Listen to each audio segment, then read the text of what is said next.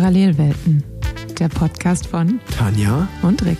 Denn deine Beine hören niemals auf. Wir machen Giro, wir machen Giro. Herzlich willkommen zu einer Spezialfolge unseres Podcasts. Es ist Weihnachten, es ist die Weihnachtszeit und seht diese Folge ein bisschen als kleines Weihnachtsgeschenk von Tanja und von mir an euch. Wir hatten dieses Jahr ja zwei Live-Podcasts, einmal Anfang August in Köln und einmal Ende Oktober in Frankfurt.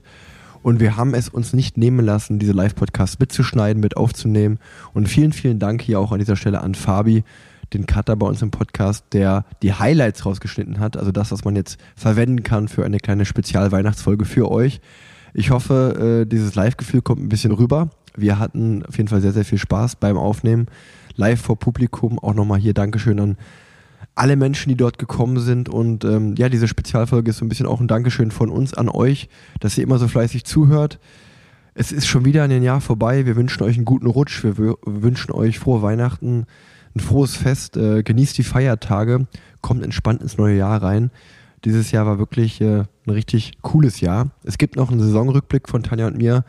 Ähm, den nehmen wir wirklich ganz zum Ende des Jahres auf. Das heißt, es ist nicht die letzte Folge in diesem Jahr, aber ja, ein kleines Weihnachtsgeschenk von uns an euch. Und ähm, auch mal ein großes Dankeschön an die Crew, die hinter dem Podcast steckt. Das ist, ist ja nicht nur Tanja und ich, das ist auch Fabi, der Cutter, gerade schon einmal kurz erwähnt. Und vor allem auch Sophie, meine Assistentin. Ähm, das ist so ein, ja, fühlt sich immer noch an wie so ein kleines Schulprojekt, was mittlerweile schon jetzt in das fünfte Jahr, nächstes Jahr, glaube ich, geht. 2019 ging es los. Ähm, das heißt, 2024 wird das fünfte Podcast-Jahr. Wir freuen uns sehr drauf. Ich kann euch versprechen, wenn sportlich das alles so läuft, wie es momentan geplant ist, dann äh, kann ich euch auf eine richtig, richtig coole Reise nächstes Jahr mitnehmen. Bei Tanja passiert auch nochmal richtig viel. Ähm, ja, äh, vielen, vielen Dank fürs Zuhören, fürs fleißige Hören immer vom Podcast. Das bedeutet uns wirklich, wirklich viel. Das sage ich nicht nur so, das ist wirklich so. Ähm, immer fürs ganze Feedback und jetzt genießt einfach die Folge. Ich höre auf, euch voll zu labern. Viel Spaß mit der kleinen Weihnachtsfolge und ich hoffe, es fühlt sich so ein bisschen an, als wenn ihr beim Live-Podcast dabei gewesen wärt. Und falls ihr nicht dabei wart, vielleicht gehen wir nächstes Jahr nochmal auf Tour. Äh, ist noch nichts geplant, aber es hat uns sehr viel Spaß gemacht. Dann freut es uns natürlich, wenn ihr wieder im Publikum auch dabei seid. Das heißt, vielen, vielen Dank an euch. Diese Folge ist für euch. Vielen Dank an alle Zuhörerinnen und Zuhörer. Tschüss und viel Spaß mit der Folge.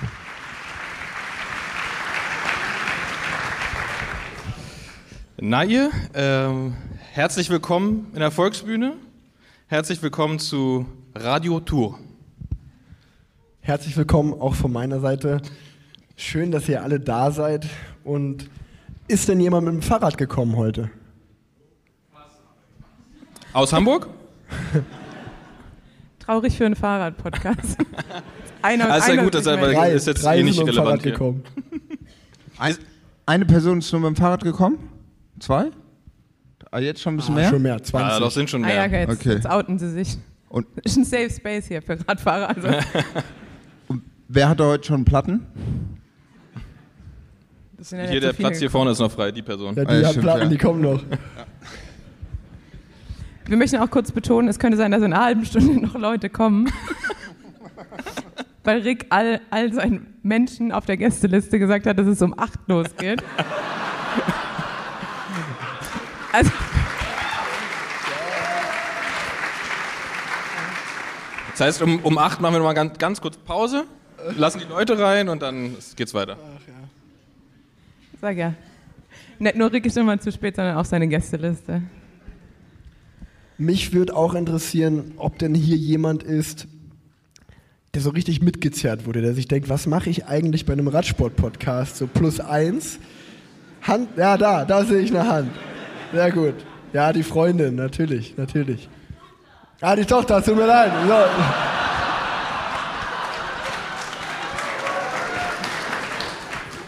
Hier in der Ecke ist jemand auch ganz motiviert, dass er kein Hörer des Podcasts ist. Du kannst jetzt noch gehen. Also jetzt, Du kannst vor allem den Arm wieder runternehmen, wir haben es gesehen. Ähm, es wird nachher so ein bisschen auch um die Entwicklung im Radsport gehen, deswegen würde mich persönlich interessieren, wer glaubt denn die jüngste Person hier zu sein? Irgendjemand, der glaubt, ja, ich bin 20 vielleicht oder so? Nee, 20, nee, ich bitte 20, du? 23? Da, 23? Okay. 21, 21? Ich höre 21. Wie viel? Vier Monate? Ah, 21, ein so. Viertel. Ja, stimmt, wir haben ja Fritz da. Ja, der zählt nicht. Also Ricks Sohn für alle 8000 Herzhörer. Also das ist Rick Zabel übrigens. Da haben wenige Leute gelacht. Merkspäne? Okay. Wer ist die älteste Person? Gerald, wie alt bist du? Nee, das ist doch nicht das Älteste, oder? Nee.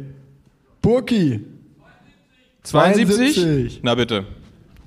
Sehr gut. Das ist doch gut. Jetzt haben wir, haben wir mal ausgelotet von 21 bis 72 ist die Zielgruppe. Was ich aber viel interessanter finde, ähm, wer ist denn neu im Radsport? Also wer hat jetzt, sag ich mal, in der Pandemie zum Radsport gefunden? Sind da Leute dabei? Ja, schon einige. Schon einige, ja. Ob das wohl repräsentativ ist?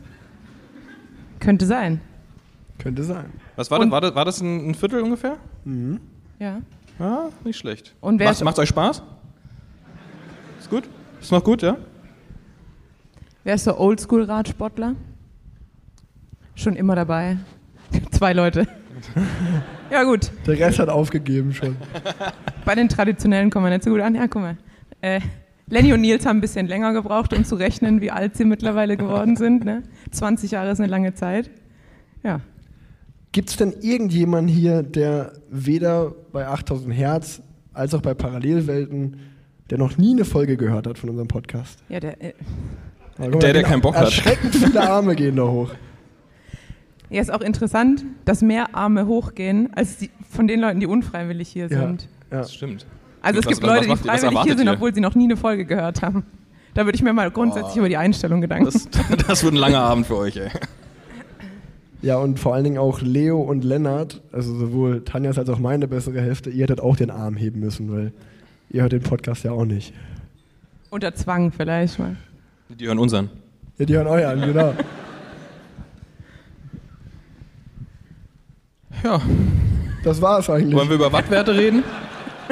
Jetzt sollten eigentlich die erste Ja. Liste Leute von äh, Rick reinkommen. Ja, das ist jetzt die, die eingeplante Pause. Nee, es ist, es ist, äh, ihr seid, also seid, ihr seid ja nicht alle aus Köln, ihr seid wegen der, wegen der deutschen Kriteriumsmeisterschaft hier in Köln jetzt gerade, ne? Alle? Ne? Ist ja. die auch hier? Ja? Ja, morgen, Morgen. in Spich. Wirklich? Ja. Ja. Morgen in Spich geht's richtig rund. Wie ist da der Modus? Wort, Wort, Fährt man Wortwitz. da, wer das gewinnt, ist Kriteriumsmeister. Dann kriegst du ein Deutschland-Trikot. Okay. Und je nach Ausstatter ein Deutschland-Fahrrad. Und ein Eintrag bei Radnet. okay. Vielleicht. Wenn die das merken, dass es das gibt. Aber die WM ist ja auch am Sonntag. Wer freut sich auf die WM am Sonntag? Straßen-WM, Frauen-WM. Ah. Okay, Memo an mich, WM-Podcast. Da sind wir doch beim richtigen Thema. Die WM in Glasgow findet am Sonntag statt. Ich meine, was für eine krasse Zeit eigentlich gerade für uns Radsportler und Radsportlerinnen. Irgendwie ist die Tour de France gerade erst vorbei, die Tour de France der Männer, danach eine wahnsinnige Tour de France der Frauen, jetzt direkt die Weltmeisterschaften. Ich glaube, darüber wird sich auch so ein bisschen unsere erste Hälfte dieses Podcasts drehen. Wer ist denn euer Favorit Sonntag fürs Straßenrennen der Männer? Und Tanja, wann ist das Frauenrennen? Das Den ist eine Woche Sonntag später, danach. ne? 13.8. Ist auch Sonntag, ne? Ja. Ja. Also erstmal ist morgen das Juniorenrennen. Da ist mein Favorit Jonas Reibsch. Weil der ein Standard fährt. Ja. Und ich die anderen alle schon, gar dass nicht es kenne. bergauf geht. Da geht's Nee, die berghoch fahren, in dem nee, die Rennen, fahren ne? nur den Kurs. Ja, aber da geht's auch Da geht's bergauf. auch Aber das kann der ja. Und Ja, aber das- 35 Kurven. Ist das eine Stahlrahmen? Nein. Alu, Scandium Alu, das feinste vom Feinsten. Na gut. Also wer es nicht weiß, der Bene, der arbeitet bei Standard, deswegen darf man da. Muss wenn man ich nicht immer ein hier bisschen- sitze. Genau. Also Jonas Reibsch fährt ein, äh, ein lilanes Fahrrad. Morgen einschalten, gucken, wie der gewinnt. Und dann ist sicherlich, ist morgen nur das Juniorenrennen oder sind morgen noch mehrere Rennen? Wer kennt sich aus beim Programm? Judy, bestimmt du. Äh, ja, Ich also, habe mir alles rausgeschrieben. Ich Du hast habe es- alles, Hier, ja genau, ich habe äh, Tanja nochmal wir. gesagt, sie sollte nochmal alles aufschreiben. Also am 5.8. Äh, weibliches Juniorenstraßenrennen und männliches Juniorenstraßenrennen. Am 6.8. männliches Elite-Straßenrennen. Am 8.8. Mixed Relay Time Trial. Am 9.8. ich lese jetzt einfach nicht weiter. Das Ja, lass, mal, lass mal bei diesem Wochenende erstmal bleiben. Ja, genau. Also. Ähm, also Juniorenrennen, Männer, Frauen und äh, männliche Elite.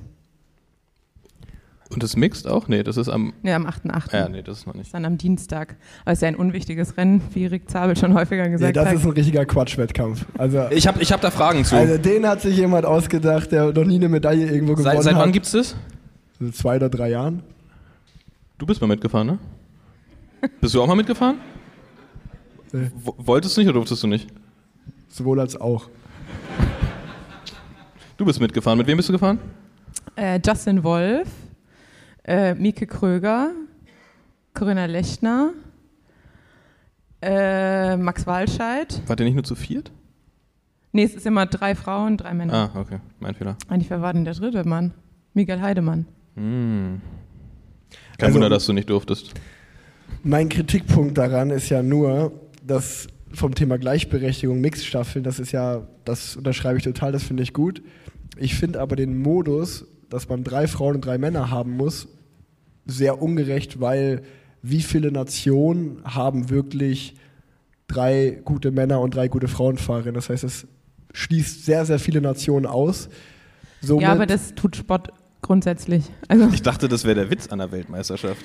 also wenn man bei Zeitfahren, wo irgendwie so eine Zeitfahrmaschine so 15.000 Euro kostet, über Inklusivität spricht, dann lügt man sich auch irgendwie ein bisschen ja, selber aber in die nein, mir, Tasche. mir, geht, mir geht es ja um den Weltmeistertitel. In meiner Welt ist ein Weltmeistertitel das Regenbogentrikot. Das ist so das Beste und das Schönste überhaupt.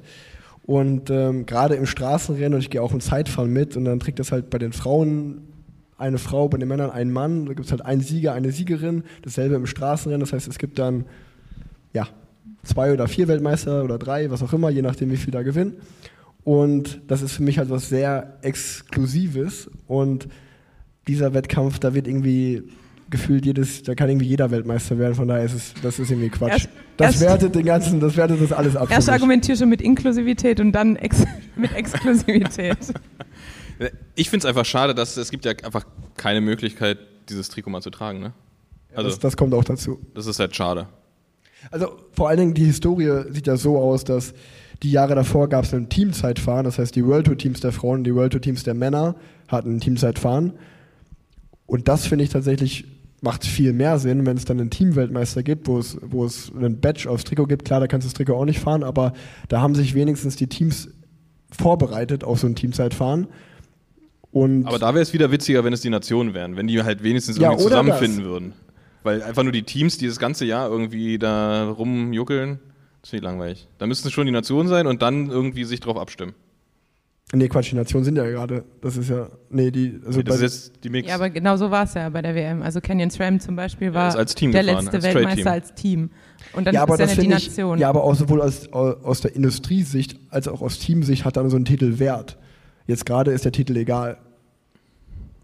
Ja, Also wenn du World Tour Manager, also wenn du Teammanager bist oder Teamchef, dann macht es ja schon Sinn, sowohl ob du, egal ob du jetzt Canyon, Specialized, welche Radmarke auch immer fährst, dann macht es ja Sinn zu sagen, okay, wir haben jetzt sechs, sieben Fahrer oder fünf Fahrerinnen, die sich auf diesen Wettkampf vorbereiten und dann werden wir Teamweltmeister und dann können wir auch das Rad vermarkten als das schnellste Rad und wir sind Teamweltmeister. Das hat ja dann einen Wert, auch einen Werbewert und wenn du jetzt halt für Deutschland Mixstaffel-Weltmeister wird, ist es relativ egal. Meine Meinung zumindest. nicht für deinen Wikipedia-Eintrag. Julie, was sagst du so? Ja, also ich finde generell, also äh, mit Glasgow das ist echt eine gute Sache, aber äh, man kommt gar nicht hinterher, weil, wie gesagt, ich meine, die Tour war gerade von den Boys und den Girls gerade vorbei, man hat das gerade so ein bisschen verarbeitet, so die Beine tun auch weh. Ähm, also ich gehe stark davon auch, dass ihr auch auf der Rolle wart und jede Etappe live mitgestrampelt seid auf eurem äh, äh, Tempo. Von daher, vorhin hatten wir ja noch kurz in der, äh, im Backstage äh, gesagt, dass wie viele Disziplinen gibt es? 200 oder sowas bei dir? 218 Goldmedaillen. Ja, guten Morgen. Ja, genau, aber das war eine, war eine gute Brücke, nämlich wir können ja mal chronologisch ein bisschen durchgehen, weil wir waren ja eigentlich bei der Tour. Also wir waren nicht bei der Tour, aber thematisch. Ich wollte noch kurz erwähnen, Glasgow, äh, Deutschland mit äh, den Sprinterinnen schon die erste Goldmedaille geholt. Na bitte. Kann man mal kurz, Zwischenapplaus kurz bitte. erwähnen und Franzi Jawohl. und Franziska Brause ähm, im, äh, in der Einerverfolgung Silber. Also Auch die mal Mädels Applaus, haben bitte. geliefert, würde ich sagen. Aber auf der Bahn liefern die ja eh ab. Also da ist man, ist man so ein bisschen, man hat sich dran gewöhnt. Also es wäre komisch, wenn sie es nicht machen würden. Ja, mal gucken. Heute äh, unsere Weltrekordhalterin und Olympiasiegerin haben heute in der Quali, glaube ich, die siebte Zeit gehabt. Mal gucken, ob sie nur gepaced haben oder, ähm, also war mein letzter, mein letzter Stand vor dem Podcast, weil er hat sich auch schon was getan. Aber ähm, da bin ich mal ges jetzt gespannt auf die, die Runde vorm Finale. Es ist auf jeden Fall die allererste Super-WM. Das heißt, Mountainbike, BMX, Bahnradsport, Straßenradsport. Habe ich was vergessen? Ist so Radball und so auch dabei? Radball, Nee, aber, aber ja Radtouren, Para auf jeden Fall. Para auch. Also es ist die erste Weltmeisterschaft im Radsport, wo alle verschiedenen Raddisziplinen zusammengelegt werden. Und ich glaube, das ist ja mal was richtig Gutes. Das ist ein richtiges Happening. Das ist halt, wie, wie lange Ja. geht's insgesamt? Weil die Bahn Zwei Wochen. ist zwei Wochen, ne? Das ist schon sehr geil. Also ich finde das Konzept sehr fragwürdig. Also, als Schwabe stelle ich mir halt die Frage, wenn alle nach Glasgow wollen, die Flüge un ultimativ teuer, die Unterkünfte ultimativ teuer, weil es sind Zuschauer da, es sind Athleten da, es sind Betreuer da. Das muss man ja auch erstmal stemmen können als kleinerer Verband. Deshalb finde ich das so, so lala. Als Sparer. Ja, da habe ich mir jetzt keine Gedanken zu gemacht. Ja, genau. sind auch richtig Männlicher Radprofi. Nee, nee, aber ich weiß, ich, ich, ich, weiß, was du meinst. Wird so ein bisschen wischiwaschi. Nennt man das? Also, Achso, okay. Das kommt noch dazu. er, hat, er hat gar nicht zugehört. Ja, okay, ja klar mit dem Sparfaktor, aber ich meine auch äh, generell, wenn man äh, 208 Disziplinen hat innerhalb von zwei Wochen, das ist schon halt schon ist eine Ansage, gell? Ach, Julie, du denkst ja auch nur, wer bin ich? Warum sitze ich auf einer Bühne und wer sind die anderen drei?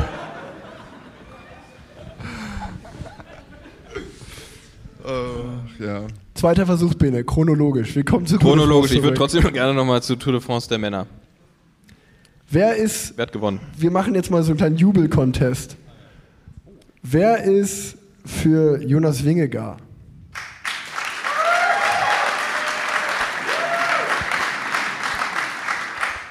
Wer ist für Pogacar?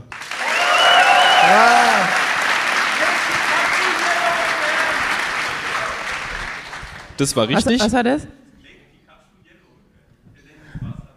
Ah, I see. Ich dachte, sein Spitzname wäre Pograbscher. Was? Pograbscher. Also ich bin auch Team Pogacar. Genauso umstritten wie das Intro, würde ich sagen. Der Joke. Okay, aber ist, ist, es- ist es langweilig, dass es nur zwei gibt? Oder ist es okay für uns jetzt erstmal? Ich finde es gut. Also das ist, es braucht ein Duell, finde ich. Ja. Wie nennt man ein Duell zwischen drei Leuten? Triel? Triel. Ja. Ja, Thibaut auch cool. Pinot, oder? Ja, wär, ja klar, wäre auch cool, aber Oder ein das ist ja Quadriel. schon ein. Ne, ich finde es gut. Das ist so ein bisschen so wie zu Zeiten von Lance und Ulle, die haben sich auch duelliert, das finde ich auch ganz gut. Das war auch cool. Gut. Julie, für wen bist du? Ähm, jetzt bei der Tour de France?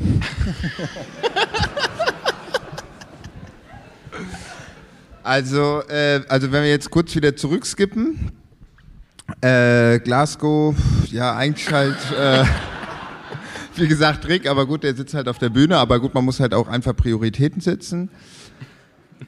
Bei der Tour, ja, also das hört sich jetzt ein bisschen komisch an, aber Favorit war für mich halt auch Rick.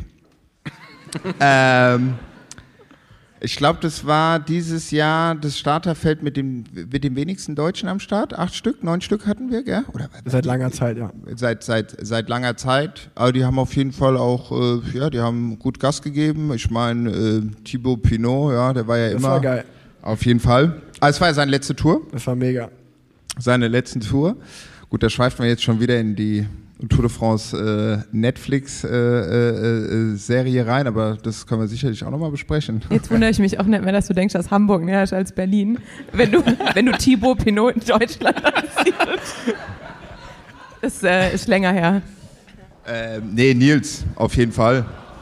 Ja, Entschuldigung, er kommt aus dem Elsass. Hä? Also, Der Nils. Äh, ich, würd, ich hätte nochmal Interesse an einem Stimmungsbild, ähm, nämlich wer interessiert sich bei der Tour mehr fürs GC und mehr eher so für die Tagessieger und vor allem Sprintetappen. Also einmal GC. Okay. Und dann ist die, die, die, die Tageshelden und Sprinter.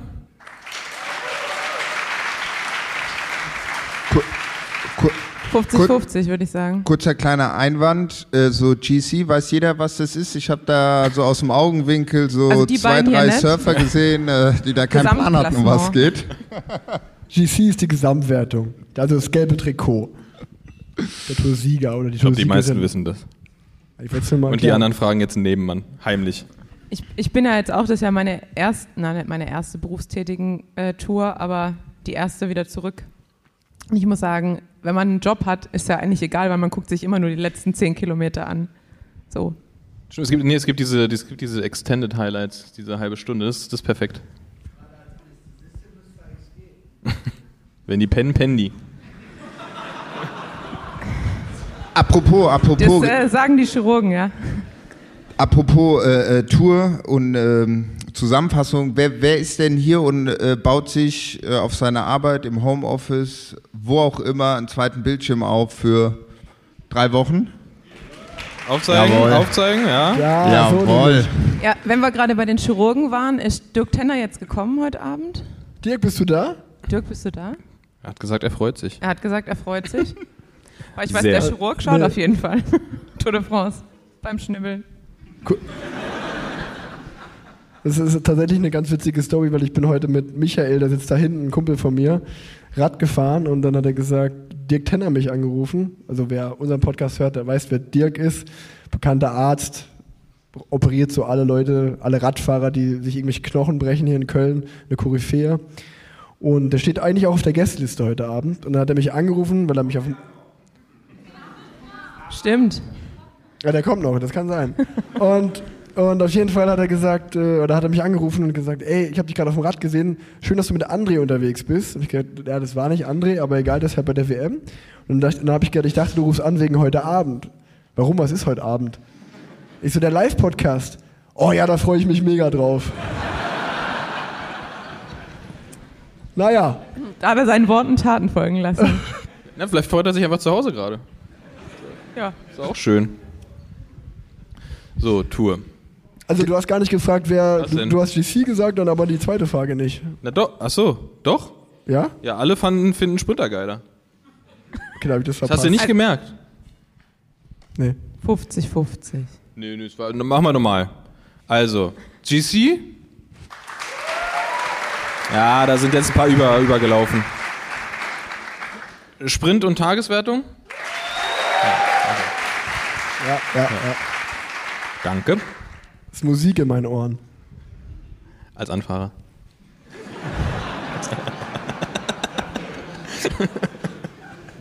naja. Jeder tut seinen Teil. Spiele mit den Anästhesisten.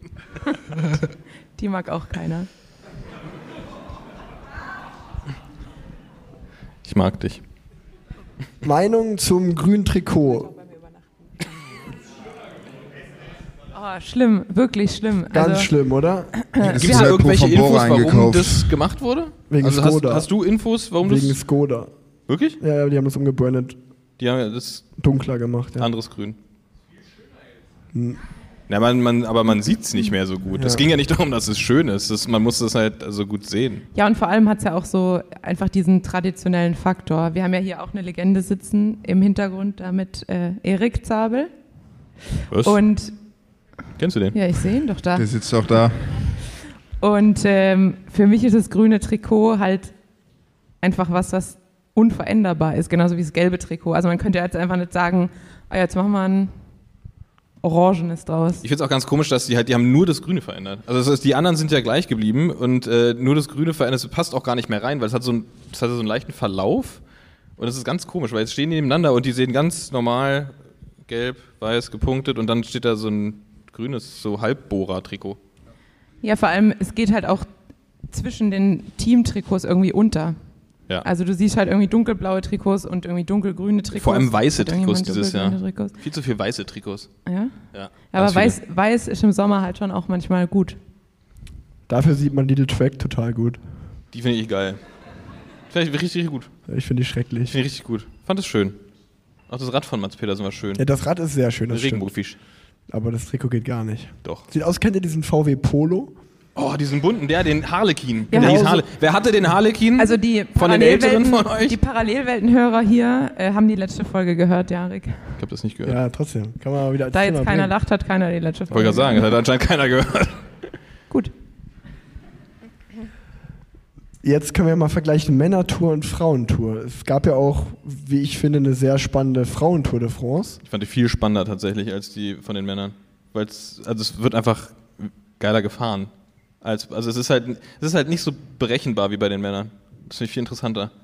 Also ich würde bis zur zweiten, also bis zur letzten Woche würde ich mitgehen. Letzte Woche, weil es dann in, innerhalb von eineinhalb Tagen die Tour gelaufen war, gebe ich dir recht. Aber ich muss schon sagen, die ersten zwei Wochen der Tour, wo erst Wingegaard dem Pogi eine Minute abnimmt, dann kommt Pogi zurück, dann ist so diese Sekundenfight. Da fand ich die Männertour schon so die beste seit Jahren. Ja, das, das auf jeden Fall. Seit Jahren definitiv. Aber ja. Ja, vor allem, weil es einfach, es ging halt direkt los. Ne? Es war halt nicht erst so ein, so ein Rumgepimmel mit einer Woche irgendwie dann so Wind und dann Ja. fahren mal drei, die werden eh wieder eingeholt, dann gibt es einen Sprint, einen großen Sturz und dann sind drei raus und wie es immer war, sondern es ging halt direkt los, bergauf und gib ihm und Pogi hat da seinen Teil gemacht. Das war, das war schon sehr gut. Wir können ja nochmal ein Stimmungsbild äh, einholen. Zuerst fragen wir, also der, der Vergleich ist jetzt Männertour gegen Frauentour. Oh. Macht keinen Fehler. Männertour? Oh, ja. Oh. Und Frauentour?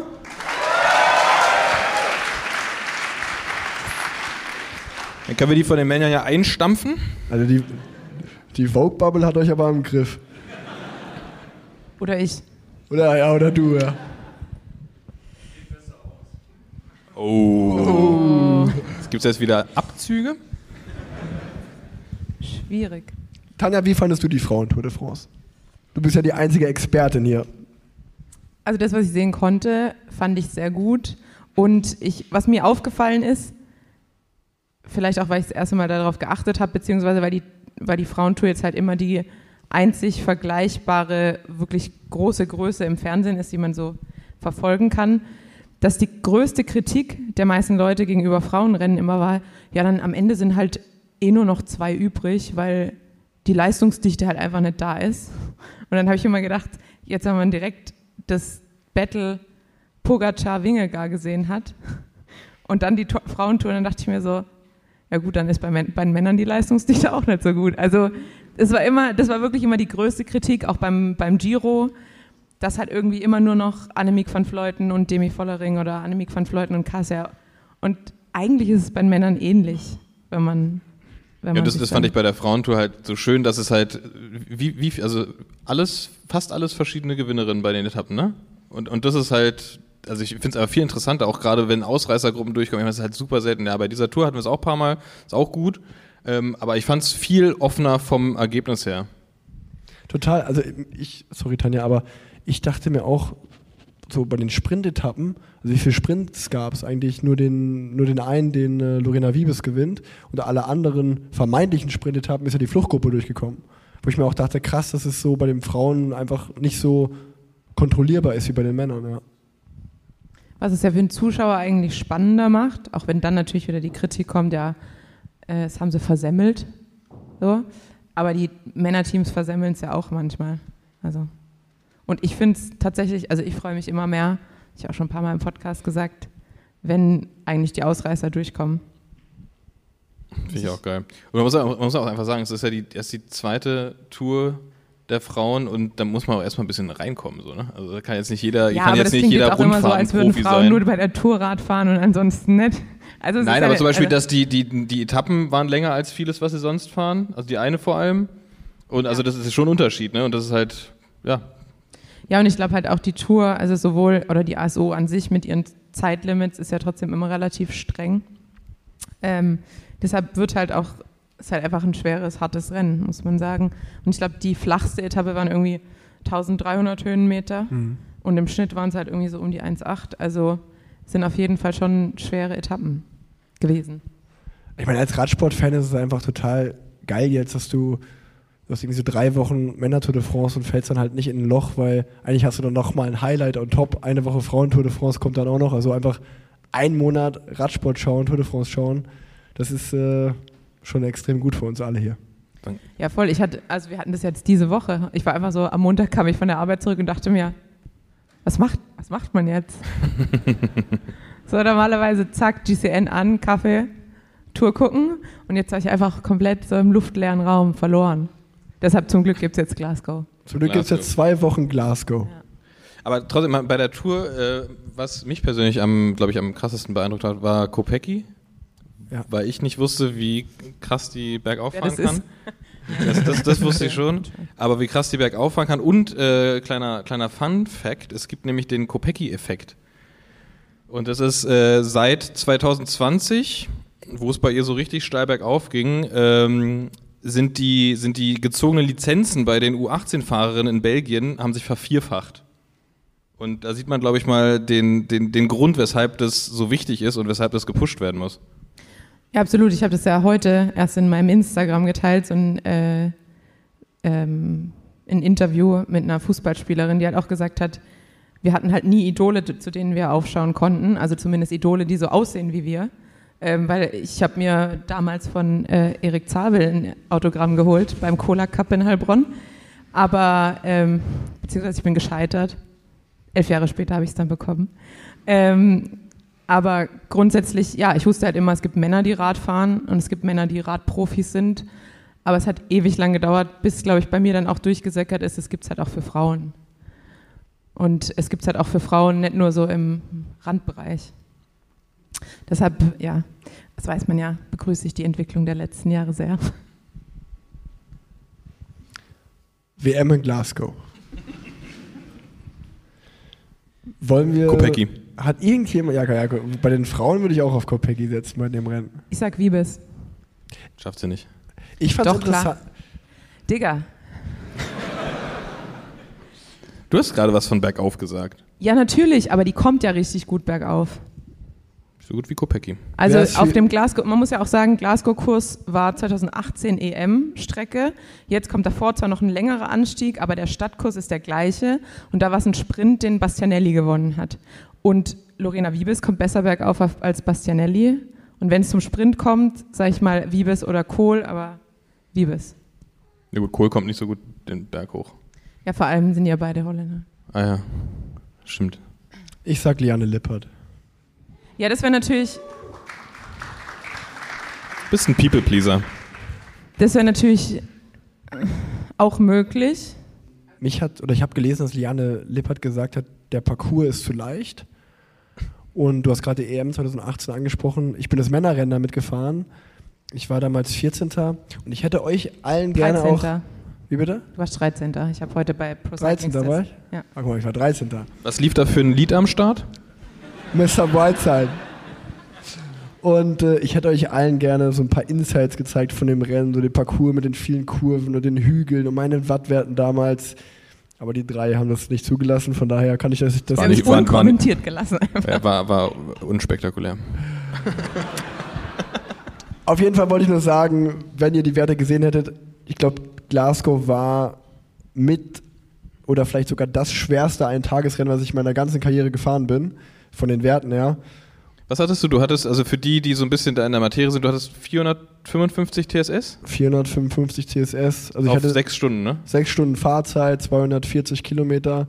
Das Männerrennen ist jetzt dieses Jahr sogar noch 40 Kilometer länger, also 270, 280 und ja, weiß ich nicht mehr, 6000 Kalorien und 320 Watt Normalized Power, 270 Watt Durchschnittspower. Hübsch. Also es war schon, war ein guter Tag und äh, hat sehr, sehr weh getan. Von daher habe ich mich gewundert, dass Liane Lippert sagt, der Parcours ist nicht zu selektiv, weil ich denke, der Parcours wird sehr selektiv werden. Gerade weil es ein Stadtparcours ist mit extrem vielen Kurven. Wenn es regnet, wird Aber es du hast halt doch gerade gesagt, du bist 13. Ja, warum? Tanja, ja wie liefen deine eine- letzten zwei Jahre als Radprofi so? Nein, aber es ist ja klar, dass eine Fahrerin wie Liane sagt, dass ihr das nicht selektiv genug ist, ähm, wenn tendenziell einfach die Sprinter dabei bleiben können. Also ist ja irgendwie logisch. Bei der WM wird, das wird niemals ein Sprint werden. Bei der WM, das geht immer vorne raus. Es werden immer die Fahrer belohnt werden, die attackieren. Also wir können jetzt eine Wette abschließen. Ich sage sowohl beim Frauenrennen als auch beim Männerrennen, wenn es ein Sprint wird, vielleicht aus einer 6, 7, 8, 10 Mann Gruppe, aber da wird niemals eine Gruppe von 30 Fahrer Und dann Kopecky. ankommen. Ja, ich glaube halt da nur, Nehmen wir mal bei den dass, Frauen Lotte Kopecki, bei den Männern nehmen wir Jasper Philipsen als Gegenbei äh, Gegenstück, weil es derselbe Fahrertyp ist. Dann wird, man wird ihn schwer loswerden. Die werden im Sprint wahrscheinlich am Ende gewinnen. Aber schau dir den heutigen Radsport an, schau dir die Tour de France an. Da gibt es keine Etappe mehr, wo einfach so, ja, wir fahren jetzt mal zum Sprint. Es wird immer vorne raus attackiert. Es ist immer total offensives Rennen eine offensive Fahrweise. Das wird bei der WM auch wieder passieren. Und selbst wenn dann eine Lotte Kopecki oder ein Jasper Philipsen bei den sechs, sieben, acht Mann sind, dann will ja niemand mit denen zum Ziel fahren. Das heißt, alle anderen werden gegen die attackieren. Die können natürlich Glück haben, dass sie ein, zwei Teamkolleginnen oder Teamkollegen dabei haben, die es für sie zusammenhalten. Dann gehe ich den Punkt mit. Aber als Top-Favorit eine WM zu gewinnen auf so einem Parcours, stelle ich mir sehr, sehr schwierig vor. Ja, ich glaube, also für Kopecky wird es auf jeden Fall schwierig, weil sie wahrscheinlich ein- das Team um sich rum hat. Deshalb setze ich ja auch auf Wiebes. Ähm, weil ich glaube schon, dass die, also wenn die Holländer sagen, okay, wir fahren klare Linie für Wiebes, dann kriegen die das halt auch zusammengehalten eigentlich. Ich meine, gut, Olympia spricht gegen mich, aber grundsätzlich würde ich sagen, die Holländer sind halt einfach die stärkste Nation bei den Frauen. Und wenn die halt sagen, wir setzen auf Wiebes, dann wüsste ich nicht, warum. Es wird unangenehm nächste Woche. Ich hatte richtig Zittern nach dem, was ich hier gesagt habe. Kopecki. Julie, allem, wer ist dein Favorit? Ich weiß Julie, wer ist dein Favorit? kommt. Äh, Jonas. Jonas Rutsch. Jonas Rutsch. Der Muss auf jeden. Fall. Auf jeden Fall. Wenn er jetzt nicht irgendwie noch die Regenjacke versucht äh, äh, abzuziehen bzw. Äh, anzuziehen, ist es auf jeden Fall ein Ding für den Jonas. Muss. Muss. Werbung. Auch in dieser Folge ist mal wieder Rose Bikes Partner hier im Podcast. Und es gebührt Rose Bikes ein großes Dankeschön von Tanja und von mir. Sie sind jetzt schon sehr lange Partner im Podcast. Das bedeutet, uns wirklich sehr, sehr viel, dass wir diesen Weg so konstant gemeinsam gehen. Das macht sehr, sehr viel Spaß und äh, ist auch nicht selbstverständlich. Von daher erstmal vielen Dank an Rose Bikes, eine der coolsten deutschen Radmarken. Und schaut mal bei rosebikes.de vorbei. Es gibt momentan auch 60% auf ausgewählte Artikel. Einfach mal auf die Webseite gehen und dann auf den Sale gehen. Da findet ihr wie immer coole Sachen zu einem guten Preis und auch noch gerade jetzt für diese Jahreszeit Winter- und Thermobekleidung. Da gibt es nämlich die neue Wintersaison 23, 24 auch auf der Webseite. Schaut mal vorbei, wenn ihr gerade neue Kleidung braucht oder einfach gute Kleidung für dieses Wetter. Denn äh, ja, dieser alte Spruch, schlechtes Wetter gibt's nicht, nur die falsche Kleidung, der stimmt irgendwo schon ein bisschen. Und wenn ihr diese gute Kleidung braucht, schaut mal bei rosebikes.de vorbei. Wie auch natürlich für coole Rennräder, coole E-Bikes, coole Gravel-Bikes, coole Urban-Bikes, coole Mountainbikes. Alles, was das Herz an Rädern begehrt, findet ihr auf rosebikes.de. Werbung Ende.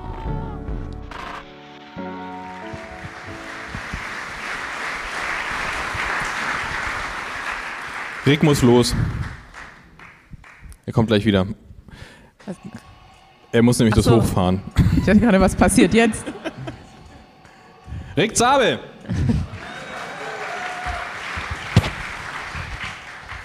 Genau, jetzt im zweiten Teil waren wir jetzt ein bisschen in der Vergangenheit und wir wollen insgesamt mal so ein bisschen darüber reden, wie denn die ähm, Entwicklung im Radsport ist. Weil ich glaube, wir vier sind aus ziemlich verschiedenen Bereichen, ähm, machen aber irgendwie alle so ein bisschen das Gleiche und arbeiten, glaube ich, auch so an der Entwicklung irgendwie mit, zumindest für so unseren Bereich jeweils.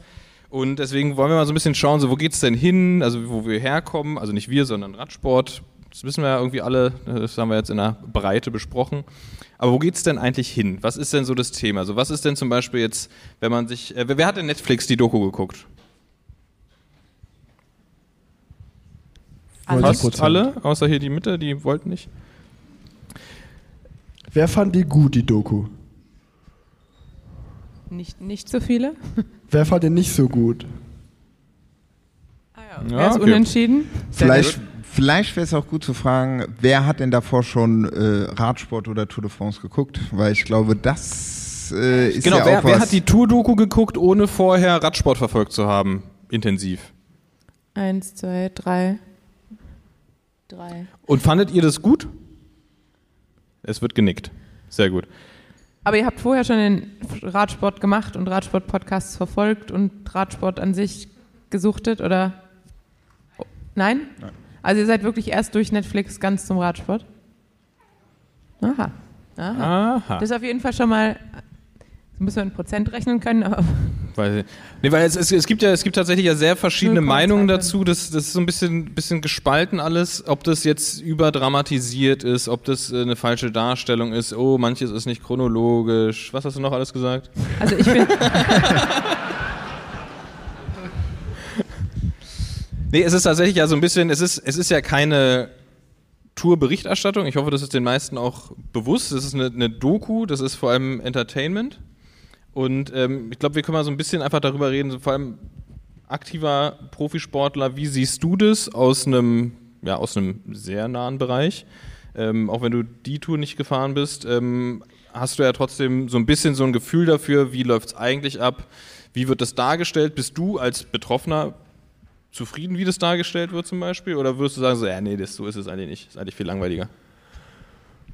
Also er, zuallererst muss ich sagen, dass es natürlich, das ist mir ganz klar und das finde ich auch super, dass es es überhaupt gibt. Und jetzt gerade, ich glaube jetzt seit gestern oder so, gibt es ja auch diesen Mark Cavendish-Doku. Ähm, das allgemein der Radsport in so einem Medium wie bei Netflix oder allgemein mehr stattfindet, ist natürlich mega, weil ich meine, wir haben es jetzt gerade an euch gesehen, wenn fünf, sechs Leute hier im Publikum sitzen, die nur wegen der Netflix-Doku irgendwie zum Radsport gekommen ist, dann hilft das ja dem Sport allgemein, dass überhaupt neue Leute dazukommen und das ist erstmal total gut. Die Netflix-Doku an sich, ich sehe es natürlich jetzt so ein bisschen aus der Fahrersicht, ähm, das war zum Beispiel bei der Movistar-Doku auch schon so, Movistar gewinnt den Giro d'Italia und ich kenne ja schon Sütterlin gut, der da drei Wochen hart gearbeitet hat und der ist halt so eine 1,6 Sekunden im Hintergrund einmal durch den Bus gelaufen und findet halt gar nicht in dieser Doku statt. und das Rick ist eher so Zabel per- auch nicht. persönlich empfinde ich natürlich schade finde dann. Und dasselbe war jetzt, äh, was mich so gestört hat zum Beispiel, das war extrem an dieser Paris-Champs-Élysées-Etappe, wo dieser Sprint, der sich auf drei Kilometern abspielt, der hat irgendwie so sieben Minuten im Film eingenommen und dann wurden immer so Szenen reingeschnitten, wo, wenn man Champs-Élysées schon mal gefahren ist, dann sieht man ganz genau, warte mal, ihr tut jetzt gerade so, als wenn das kurz in der Sprintvorbereitung wäre, aber das ist aber eigentlich auf der Gegend gerade, die fahren berg runter und dann wird noch mal eine, da attackiert jemand von Francis de Jeux und das, wird, das wurde halt getan, als wenn das im Finale auf dem letzten Kilometer war. Das war aber eigentlich auf der ersten Runde im Champs-Élysées. Dann dachte ich halt so, oh, das, das so war das Rennen an sich halt gar nicht. Das verfälscht das ein bisschen.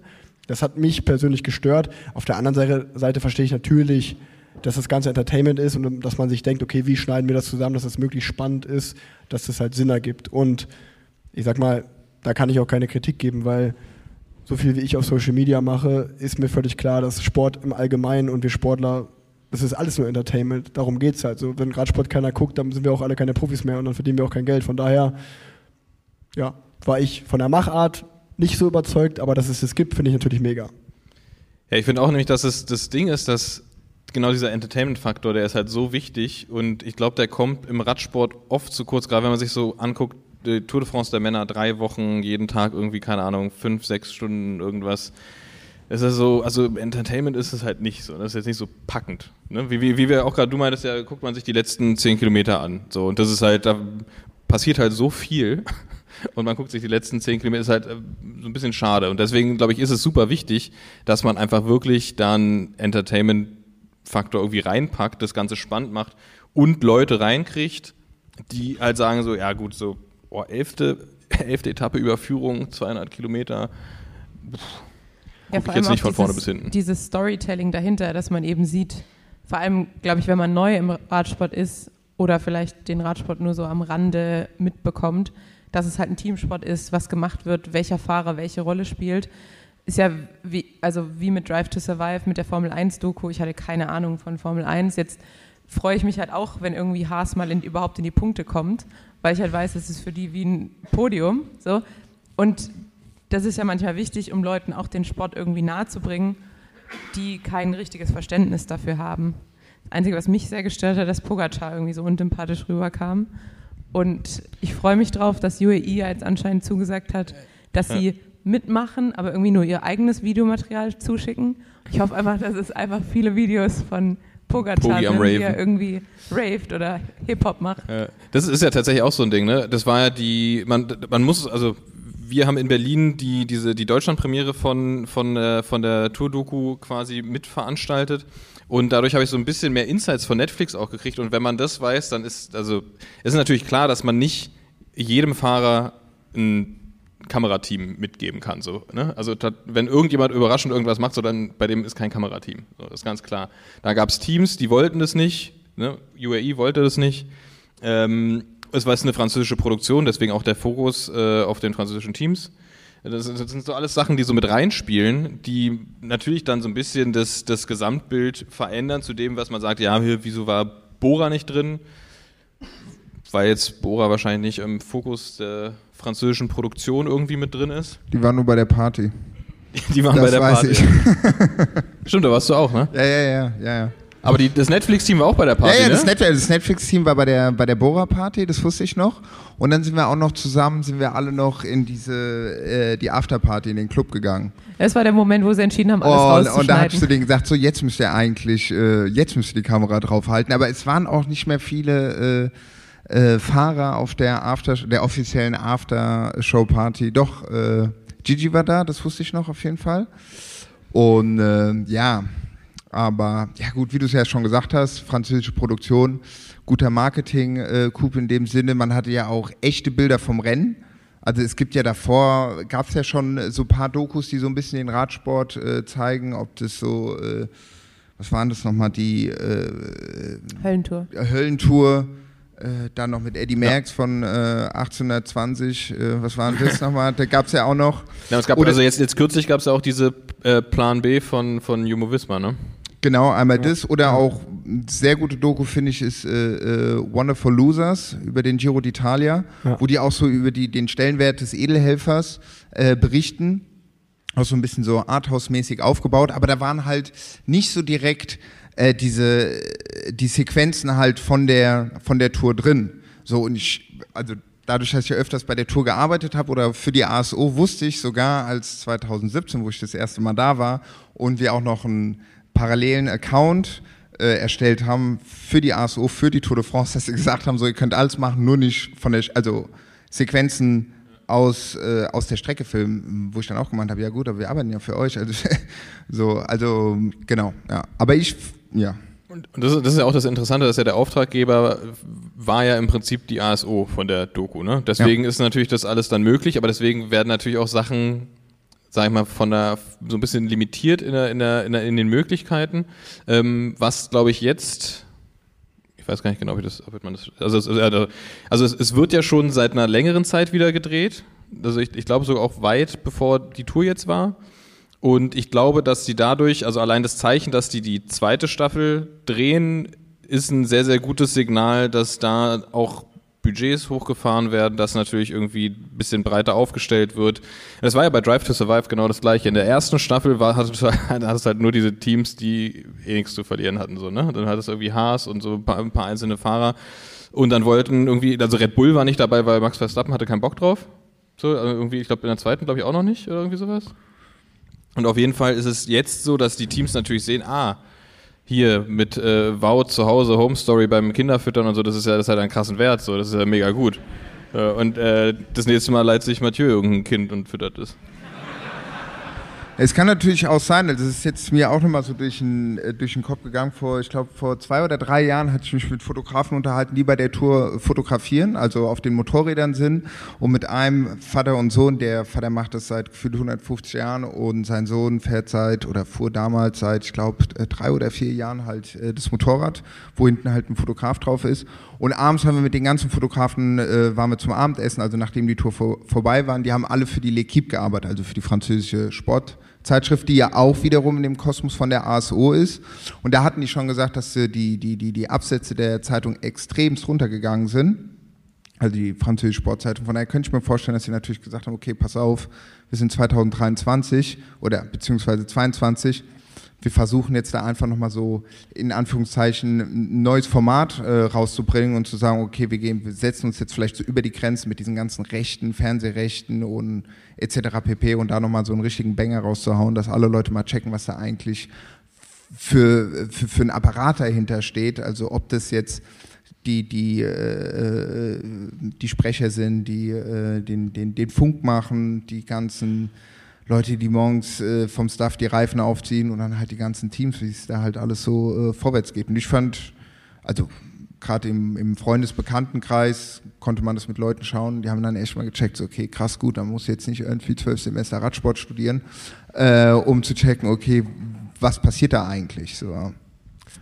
Ich finde es halt so verrückt, wenn man, ich, ich durfte die Tour de France ein paar Mal fahren und das kann man sich, glaube ich, nicht, wenn man sich selber nicht erlebt hat, kann man sich nicht vorstellen, was das für drei Wochen sind. Also sowohl einfach, es ist irgendwie wie mit seinen Teamkollegen und dem Team auf eine Klassenfahrt gehen, aber mit trotzdem extrem mentalen Druck, mit viel Leiden durch die Etappen durchkommen. Man hängt natürlich selber sehr emotional dran, wenn man das Ziel erreichen will. Man will während diesen drei Wochen, ja, also eigentlich gefühlt erlebt man ein ganzes Leben in diesen drei Wochen. Ähm, und wahrscheinlich kann jeder Fahrer, der damit fährt und jeder sportliche Leiter kann danach ein Buch schreiben. Und da sind ganz viele tolle Stories drin. Und deswegen ist es natürlich auch ganz, ganz schwierig dann, das in sechs Folgen zu packen. Und ähm, da muss man natürlich dann irgendwie nochmal die krassesten Stories rauspacken. Und wie du sagst, die, die Stories, die sich auch gut erzählen. Also ein Fabio Jakobsen, der fast stirbt und dann seine erste Tour de France fährt und die erste Etappe gewinnt. Das ist natürlich eine Story, die bewegt. Was ich mir aber, was ich immer noch so krass finde, ist aber so diese, Ambivalenz, die wir momentan haben. Also wir können heute einen Podcast hier, einen Live-Podcast machen und 400 Leute sitzen hier, hören uns zu. Es gibt eine Netflix-Doku, es gibt, äh, die ARD hatte irgendwie die besten Einschaltquoten seit Jahren. Und dann hört man aber gleichzeitig, dass der Nachwuchs zum Beispiel in Deutschland komplett wegbricht. Und äh, dann denke ich mir so, wie, wie, kann das eigentlich sein, dass sich das so, so gar nicht miteinander Hand in Hand geht? Und ähnlich ist es ja dann auch wiederum mit dem, mit dem Businessmodell Radsport. Also gleichzeitig verdient irgendwie Netflix und die ASO so viel Geld wie noch nie, aber es gibt kein Fernsehgeld für die Teams. Klar, die Stars, die werden alle richtig krass gut bezahlt, aber es gibt auch noch ganz viele Fahrer, die beim Minimum fahren. Ähm, und dann ist es irgendwie immer noch ungerecht verteilt. Und ich meine, das Businessmodell Radsport ist immer noch, du suchst dir einen Sponsor, der finanziert dein Team. Und dann kannst du ein Team haben, solange der, der dir Geld gibt. Aber wenn der Sponsor sagt, nee, und du findest keinen neuen Sponsor, ist dein Team am Ende also das ist ja einfach.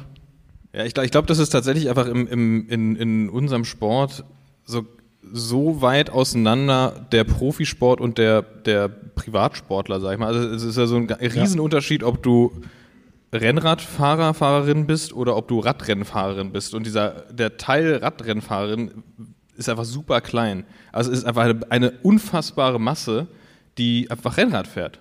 So, weil es ein geiles Hobby ist, weil's, weil, weil jetzt immer mehr Leute sich auch in Gruppen zusammenfinden, ja. die aber kein Interesse haben, da irgendwie Profisport zu gucken. Ne? Und das ist halt genau das, was ich meine. Wenn du das aber dann einfach ein bisschen geiler machst, ein bisschen charismatischer, wie es jetzt irgendwie in, in vielen Ländern schon passiert. In Deutschland, da tun sich alle so ein bisschen schwer. Da bist du die Speerspitze. Das ist wirklich einfach, einfach darzustellen, dass es einfach cooler ist als nur Radsport. Es gibt ja keine coolen Interviews von deutschen Radsportlern. So. Also, ich habe ja gerade schon mal erzählt, dass du bei Standard arbeitest. Nehmen wir mal den Corona-Boom und alles mit. Nehmen wir uns mal mit, wie, wie hat sich Standard verändert in den letzten Jahren? Also mal komplett aus dem Industriezweig gesehen. Also, also das Wachstum ist natürlich krass, so die Nachfrage ist extrem und ähm, was man bei vielen sehr Großen sieht, ist, dass es jetzt zurückgeht, so ein bisschen wieder. Das ist so, war so ein bisschen so ein Hype und dann wird es wieder ein bisschen weniger. Bei uns, dadurch, dass wir eh viel kleiner sind, dass wir eh die Nachfrage auch nie bedienen konnten, die dann da war, ähm, glaube ich, dass bei uns dieser, dieser Cut nicht so krass ist. Von den Boomjahren zu jetzt ist es nach Corona sozusagen und ähm, jetzt haben alle ein Rad und jetzt müssen wir gucken, wen wir jetzt kriegen. So, das, das ist bei uns zum Beispiel nicht so. Ja, krass. Und, und auch mal, um auf deine Frage zurückzukommen, ich finde es auch extrem verrückt, an meiner Person zu sehen, wie zwiegespalten ist. Du sagst gerade, ich bin die Speerspitze da, aber ich glaube, es gibt auch ganz, ganz viele Leute, die es extrem scheiße finden, was ich mache, so dass ich so aktiv auf Social Media bin und so. Und das ist tatsächlich eher die Sportszene, die, die alle. Ja, genau, das ist, das ist, die, die finde, die denken sich halt doch mal die Klappe und bringen deine Leistung. So, ja. das ist der Gedanke, was aber einfach falsch ist. So. Warum denn? Also auch mal, ich, mir also wäre wär cool, wenn du deine Leistung bringst, aber. Ja. nee, aber.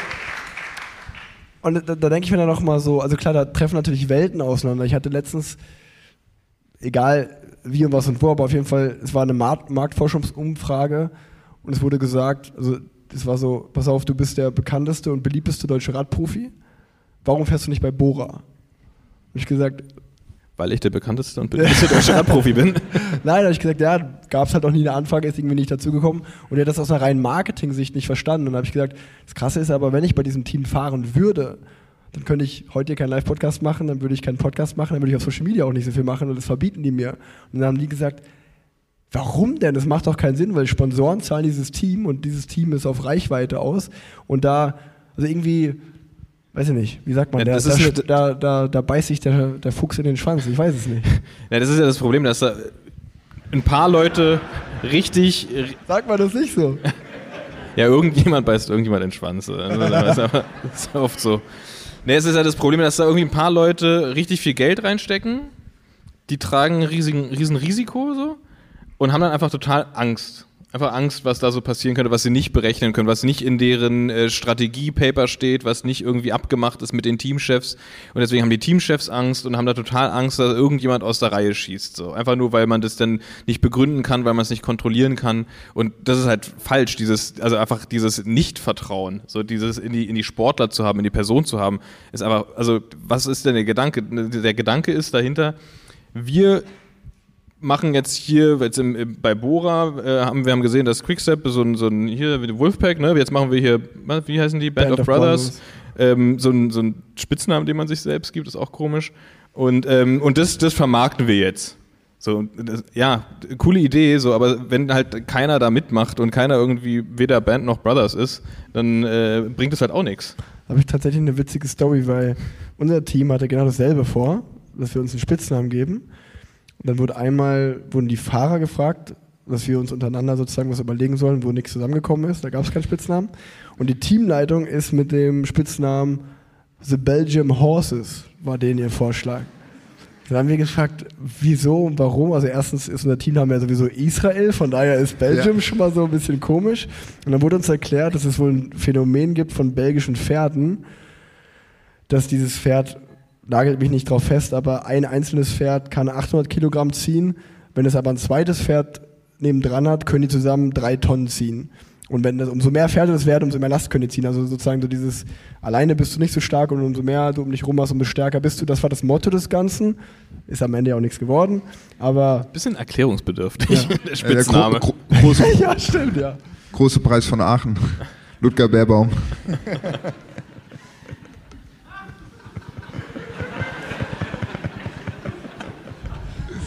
ja, ja, komisch. Ja gut, aber Tanja ist auch ein Berliner. gutes Beispiel. Ich meine, Tanja hört mit der Karriere auf ähm, und das kann man glaube ich auch sagen mit dem Podcast und mit deinen eigenen Partnern, die du, die du jetzt hast, Ryzen, Rose, wie die alle, also das ist ja alles die Industrie, das hat ja mit Profi-Radsport nichts mehr zu tun. Das heißt, hat damit was zu tun, Leute fürs Radsport zu begeistern und die Liebe fürs Radfahren zu vermitteln. Das läuft besser in jeglicher Hinsicht, als wenn man aktiver Radprofi ist. Ja, ist auf jeden Fall einfacher. Also simpler. Man muss sich nicht irgendwie die ganze Zeit Gedanken machen und rumstreiten. Und es, ich verstehe, also weil du jetzt gerade eben auch gesagt hast, warum muss man eigentlich in so ein strenges Korsett des Vertrages äh, eingespannt sein? Weil eigentlich hat man ja, jeder der Radprofi ist, will Rennen fahren. Und als wenn du den auf den Sack gehst, sagen sie halt einfach, ja gut, fährst halt kein Rennen mehr. So, und dann verstehe ich halt auch nicht, oder kriegst keinen Vertrag mehr. Dann verstehe ich immer diese Angst der Teamchefs nicht, dass du den irgendwie auf der Nase rum, rumtanzt, wenn jetzt nicht in deinem Vertrag explizit drinsteht, dass du keine Möglichkeit hast, irgendwas außerhalb deiner Teamverträge noch zu machen. Was ja bei euch okay ist, würde ich sagen, wenn man sagen kann, kann gut meine, ich kann mein Leben gut bestreiten mit dem Geld, was ich verdiene, aber ja noch schwieriger wird, wenn du sagst, ja, okay, ihr kriegt 6000 Euro im Jahr, aber einen anderen Sponsor geht nicht. Also auf keinen Fall. Weil ich meine, wie will man von 6000 Euro leben? Funktioniert halt nicht. Und ich meine, die Angebote sprechen Teams aus, die bei der Tour de France mitfahren. Gibt es nicht ein Mindestgehalt mittlerweile? Ja, aber es fahren ja auch Conti-Teams mit. Okay, das stimmt. Ja, das ist krass. Aber das ist ja auch das Ding, also ich glaube, die, die, die Teams vertrauen nicht auf, auf, auf die Charaktere, die sie haben könnten. Ne? Also, also es, es gibt ja ein paar und deswegen ist ja auch dieser, wir haben es ja hier vorhin gehört, äh, bei Winkelgar war okay, aber Pogi finden alle geil. So. Ja. Äh, Mathieu finden alle geil, Wout finden alle geil. Ne? Es ist einfach so, das, das ist halt das Wichtige. Also, du musst halt irgendwas darstellen, du musst irgendwie so ein bisschen rauskommen. Es, es reicht halt nicht, dass ja, aber du die sind nur auch gut. schnell. Also, Die, die du jetzt gerade genannt hast, die sind auch ziemlich schnell. Die sind auch okay, ja, die sind gut. Die sind schon gut. So im durch, durchschnittlichen Bereich. Ja, aber, trotz, trotzdem haben, haben die eine, ja, weil die, ja klar, bringen die auch eine gewisse Leistung, aber die haben auch eine ganz andere Strahlkraft. Also du hast ja den direkten Vergleich, Pogi und Wingegar. Wenn du da Sympathiepunkte vergeben würdest, wem würdest du einen Werbedeal geben? Nicht Wingegar, gar nicht.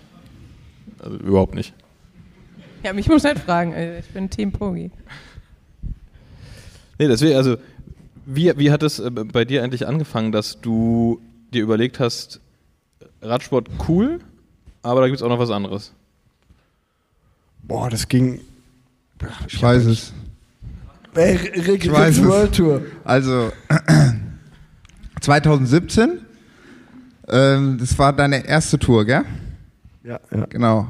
Und ähm, über einen Bekannten wollte eigentlich Rick quasi äh, die Netflix-Doku machen.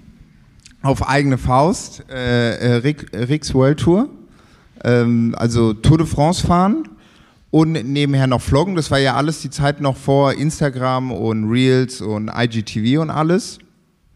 Und ja, also ich glaube, wie viele Folgen gab es dann? Zwei?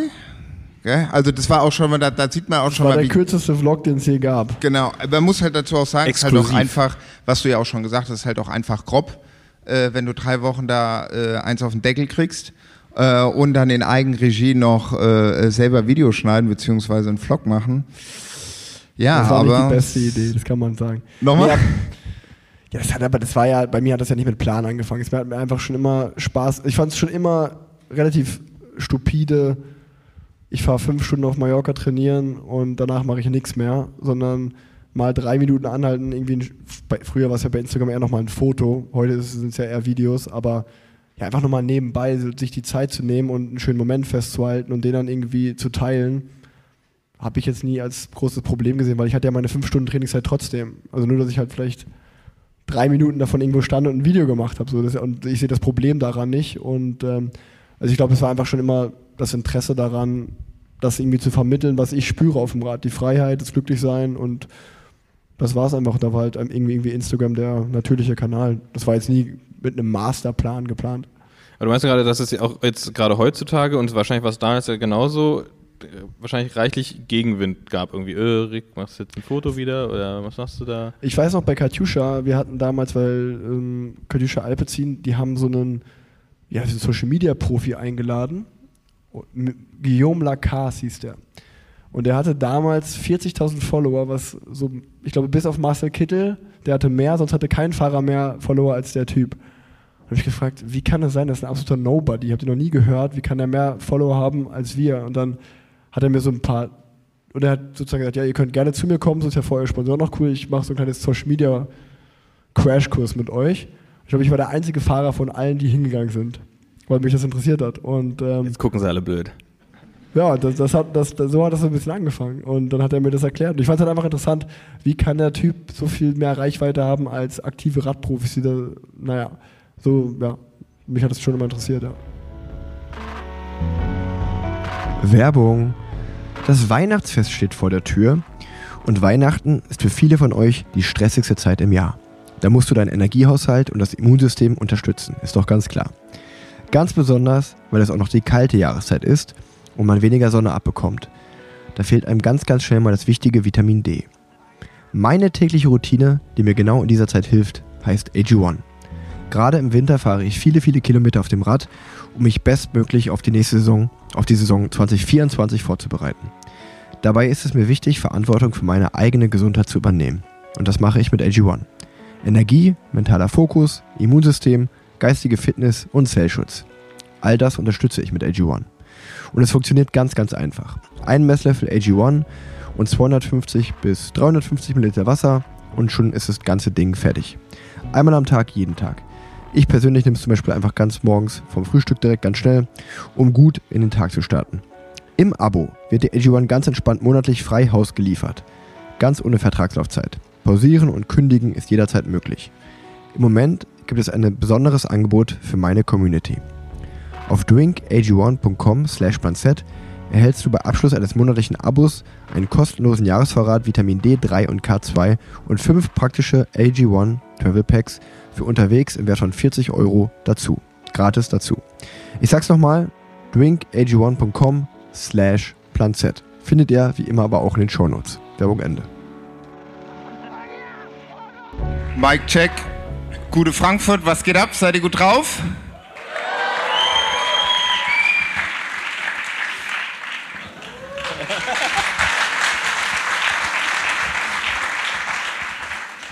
Also jetzt ist eure Chance. Jetzt könnt ihr alles fragen, zum Beispiel Tanja, was ihr immer mal wissen wolltet von ihr. Wir sind unter uns, so, weißt du? also es wird, das geht nie an die Öffentlichkeit raus. Tanja, Jetzt ist, Tanja ist Ärztin, also wenn ihr auch irgendwie gerade einen Ausschlag habt oder so, ist jetzt eure Chance. So, machen Da wir geht Schluss. eine Hand hoch. Da geht Einer eine Hand traut hoch. sich. Ja, es muss ja immer irgendjemand mal anfangen, vielleicht traut sich danach jemand anders. Ähm, GDA an Plan Z, wir wissen ja relativ ausführlich, wie es den Kindern von Rick geht. Wie geht's denn den Blättern? Schlechte Nachrichten. Verdammt. Es sind alle tot, bis auf ein Weibchen. Also wir hatten, äh, gleich was zu erzählen. Wir hatten vor kurzem so ein Massensterben, würde ich sagen. Wir hatten erst gut Nachwuchs. Die haben sich auch prächtig entwickelt. Ähm, dann hatten wir zwei Weibchen. Die eine, die hat, nee, drei Weibchen sogar. Die eine sah so ein bisschen schäbig aus, die hat aber lange durchgezogen. Und die andere aus voller Blüte lag sie plötzlich tot im Käfig. Und die Männchen sind aus Trauer, glaube ich, dann jetzt auch verstorben. Eine hält noch durch, aber jetzt kommt der Winter. Ich stelle sie jetzt wieder zur Heizung und hoffe aufs Beste, aber ich weiß es nicht. Sieht gerade schlecht aus. Ich habe ich hab gestern über deine Blätter geredet und als ich letztes Mal bei euch war, ist dann irgendwann so ein Blatt runtergefallen. Also, also, wissen alle, was das, was, worum es jetzt gerade, worum es geht? Also die, äh, Tanja hat so, so, so, so, was sind Ich das? habe äh, so Insekten, Insekten, Blätter. die aussehen wie Blätter. Ne? Ist doch so. Genau, Ja. ja. Die sehen aus wie Blätter, aber es sind halt Insekten. Und bewegen sich ganz langsam und machen so langweilige Sachen, so was Blätter halt so machen. Und auf jeden Fall, als, als ich das letzte Mal da war, ist so ein Blatt runtergefallen auf den R Rücken von dem Blatt. Und, und lag dann da und die Beine waren oben und ich meinte zu Tanja, Tanja, da ist eins von deinen Blättern runtergefallen. Ja, dreht sich irgendwann wieder um. Und wenn ich jetzt höre, dass die alle tot sind, sage ich dir, die drehen sich nicht wieder um. Das lässt mich jetzt in ganz schlechtem Licht dastehen, aber man muss die Natur ja auch ein bisschen machen lassen. Also, Sagte die Ärztin. ja, ich wollte gerade sagen, ich arbeite den ganzen Tag auf einer Intensivstation, da muss ich ja zu Hause auch mal sagen, jetzt lassen wir fünf Grad. Sonst noch jemand eine Frage? Da hinten geht auch noch ein Arm hoch. Geht doch. In Köln hatten wir so eine ganz komplizierte Frage zur Übersetzung. Sowas Ja, ich wollte gerade sagen, bitte keine Fragen zur Übersetzung. Äh, d- Das spare ich mir. Schönen Abend. ähm, wie ist denn die aktuelle Situation zum Thema äh, Handlebars, äh, Handlebags, ähm, beziehungsweise, jetzt muss ich mich gerade mal sortieren, Taschen äh, am Lenker. Die, die, die Präferenzen, die Regeln, die wir jetzt hier aufstellen, oder was, was genau? Genau, ist, ist das cool? Trägt man das jetzt oder lässt man sie besser weg? Ich würde sagen, es ist aerodynamisch fragwürdig, grundsätzlich praktisch. Ähm, und ob es dann cool ist oder nicht, würde ich sagen, ist der dann hingestellt. Also ich finde jetzt, wenn es kalt ist, ist es einfach praktisch, da Sachen reinzupacken, ähm, weil mit Handschuhen kommt man doch schlechter an die Trikottaschen. Und im Winter kann man ja auch mal irgendwie so auf die Aerodynamik verzichten und die zusätzlichen Watt im Training vertragen. Deshalb finde ich, spricht nichts dagegen.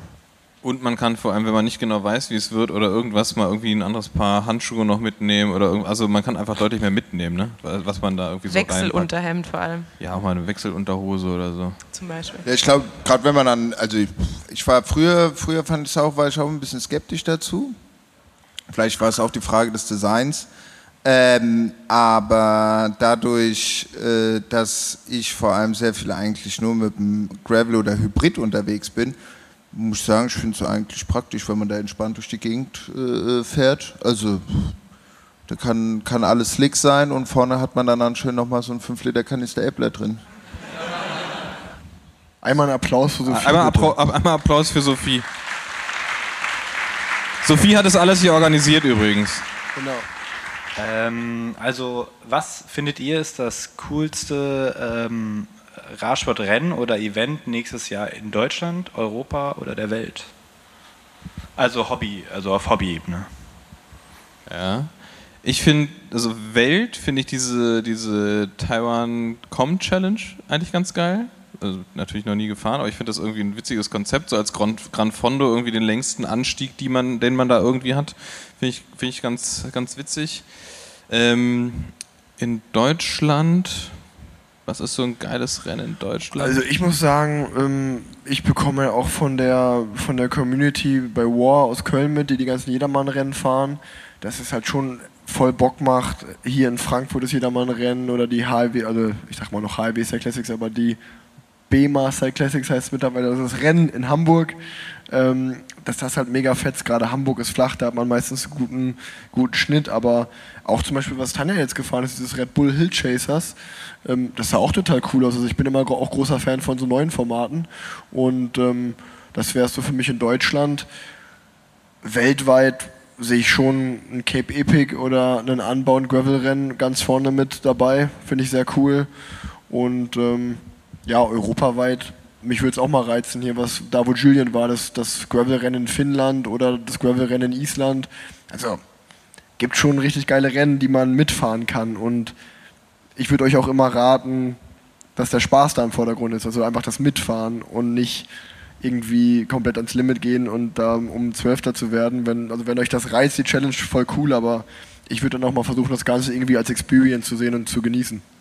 Und auch tatsächlich, es gibt ja auch jetzt viele, also so diese ureingesessenen Rundstreckenrennen und so, das wird ja leider immer weniger, aber es gibt ja auch viele, die sich jetzt krass viel Mühe geben, da ein bisschen neuen Wind reinzubringen. Also zum Beispiel in Köln das äh, von den Colonia Kids das Rival Crit äh, zum Beispiel oder hier in Frankfurt das Bamble Crit. So, da gibt es halt wirklich Leute, die halt probieren, was auf die Beine zu stellen, was Neues zu machen, weil halt so die, die alten Strukturen, so, das ist halt super schwierig so, ne? Und da, da würde ich sagen, meldet euch immer so bei den ganzen Sachen an, die jetzt sich wirklich Mühe geben, die dann auch sagen, ey, wir machen, wir geben dem Ganzen einen coolen Design, wir haben da eine coole Strecke, wir haben äh, coole Preise, dann gibt es aber auch eine gute Musik am Rand und da gibt es auch äh, nicht nur eine Rennwurst, sondern vielleicht auch mal irgendwie was bisschen Spezielleres oder was Leckeres.